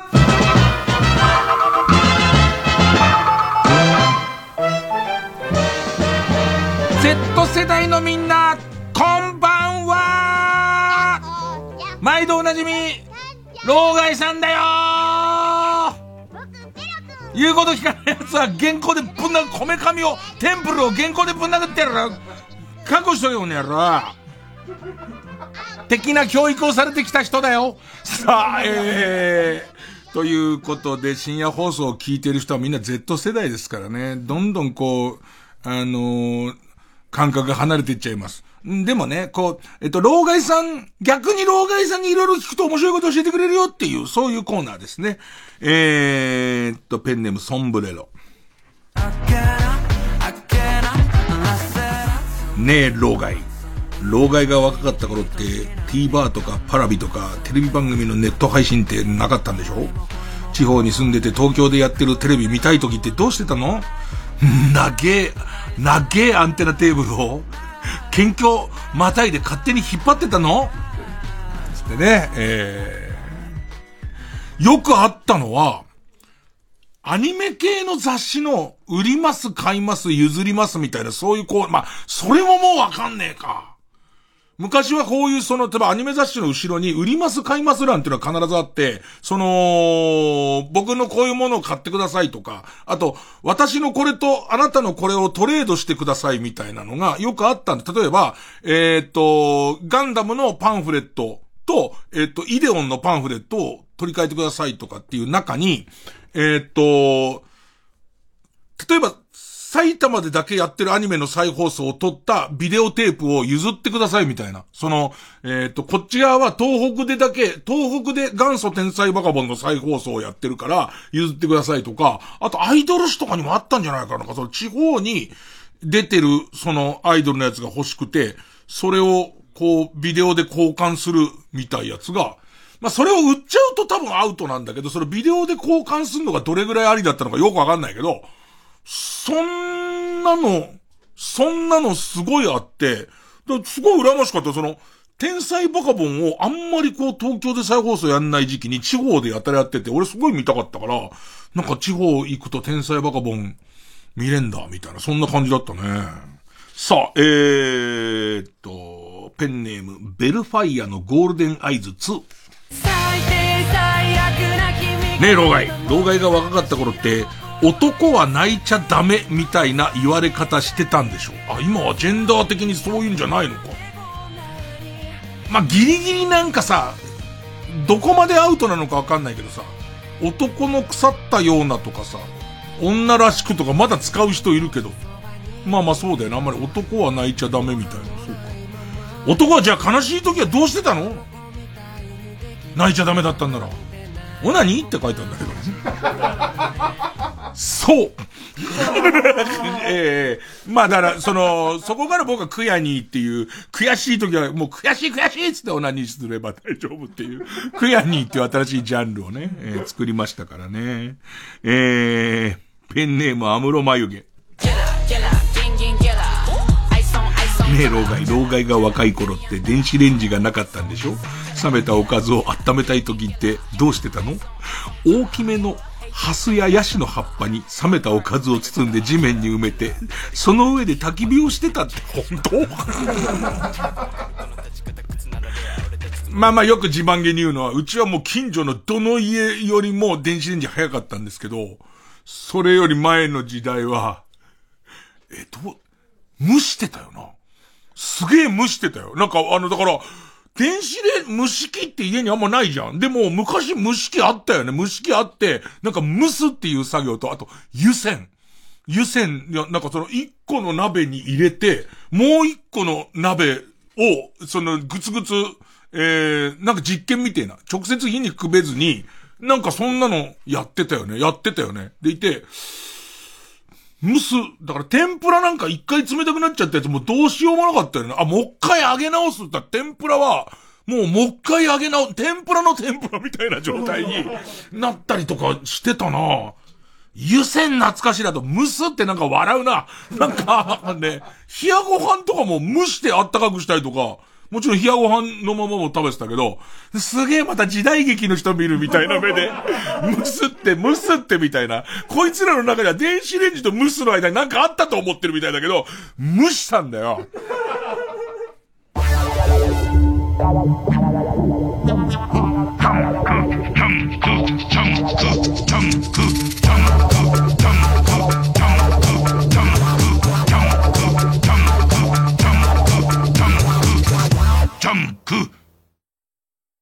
TBS SDGs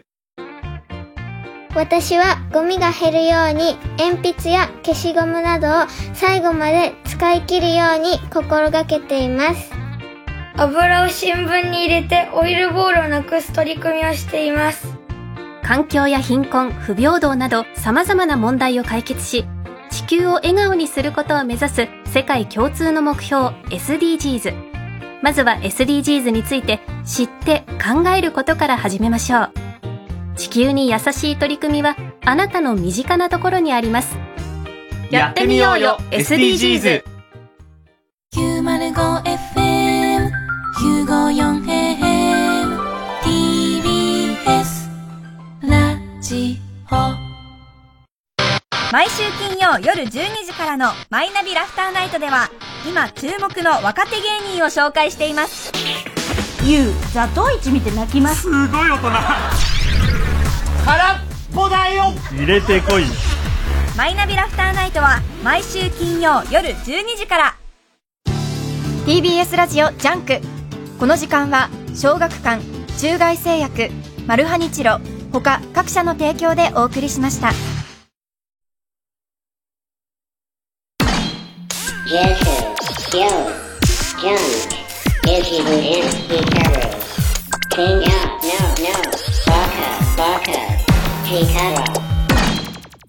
電子レンジの前にトースターとアルミホイルの組み合わせがあって、なんかその対応できるものは、それもあったから、アルミホイルで包んでトースターで、だから、ハンバーガーとか、マクドナルドのハンバーガーみたいのが余りましたみたいな、まあ、めったにないんだけど、それは、うちアルミホイルで包んで、焼いてた気がする。下手したら、ばらしてワンパーツずつ 包んで、くっつけるみたいなこともやってた気がすんな。あと蒸してたよ。あと、えっ、と、CM の間に、ラップとか、じゃあ、みたいな。ラップは前からあったんだよね。ラップは前からあって、ラップは単純に包むためのもんだったり、乾かなくするためのものとして、ラップはあって、だから、ラップで包んだやつを、蒸してたんだよ、みんな。それが、だもうみんな生まれた時から電子レンジあるからそういう感じになるのか。電子レンジやっぱり生まれた時からないから。いや、あとまあ、冷たくても食うっていう。煮物とか、魚の煮物とかあるじゃん。あれ一日置くとすげえ冷たいんだけど、なんか煮物から染み出したゼラチン質みたいのが固まって、煮こごり状になるんだよね。それをご飯に乗せて食うとかが、またおつなもんでさ。で俺も小学校低学年ぐらいの時にまたおつなもんだなと思って食ってたよ。で、それがこう熱いご飯によって溶けて中に浸透していくやつ。今俺には飯テロなんだけど、全然 Z 世代は飯テロ食らってねえなお前。に、煮魚の汁がゼリー状になったやつを熱々ご飯の上に乗せんだよ。そうするとそれが、要するに元そのゼラチン質が溶けてスーって中に入ったったやつをガツガツガツガツガツって食べるや、飯、すげえ飯テロだよ、今俺のやってること。食べたくて食べたくてみんな仕方なくなってるだろうに、Z 世代スタッフ、ポカーンっていう、汚ねえぐらいの顔してっからね。全然汚くねえよ。何でもむせお前らもう。大騒ぎしてるうちに、大騒ぎしてるうちに今週も終わりなんだよ。なんかね、俺ロバさんに会ってからね、高鳴ってんだよ、すげえ。ちょっと高鳴りすぎ。落ち着こう。ね。えー、おやすみなさい。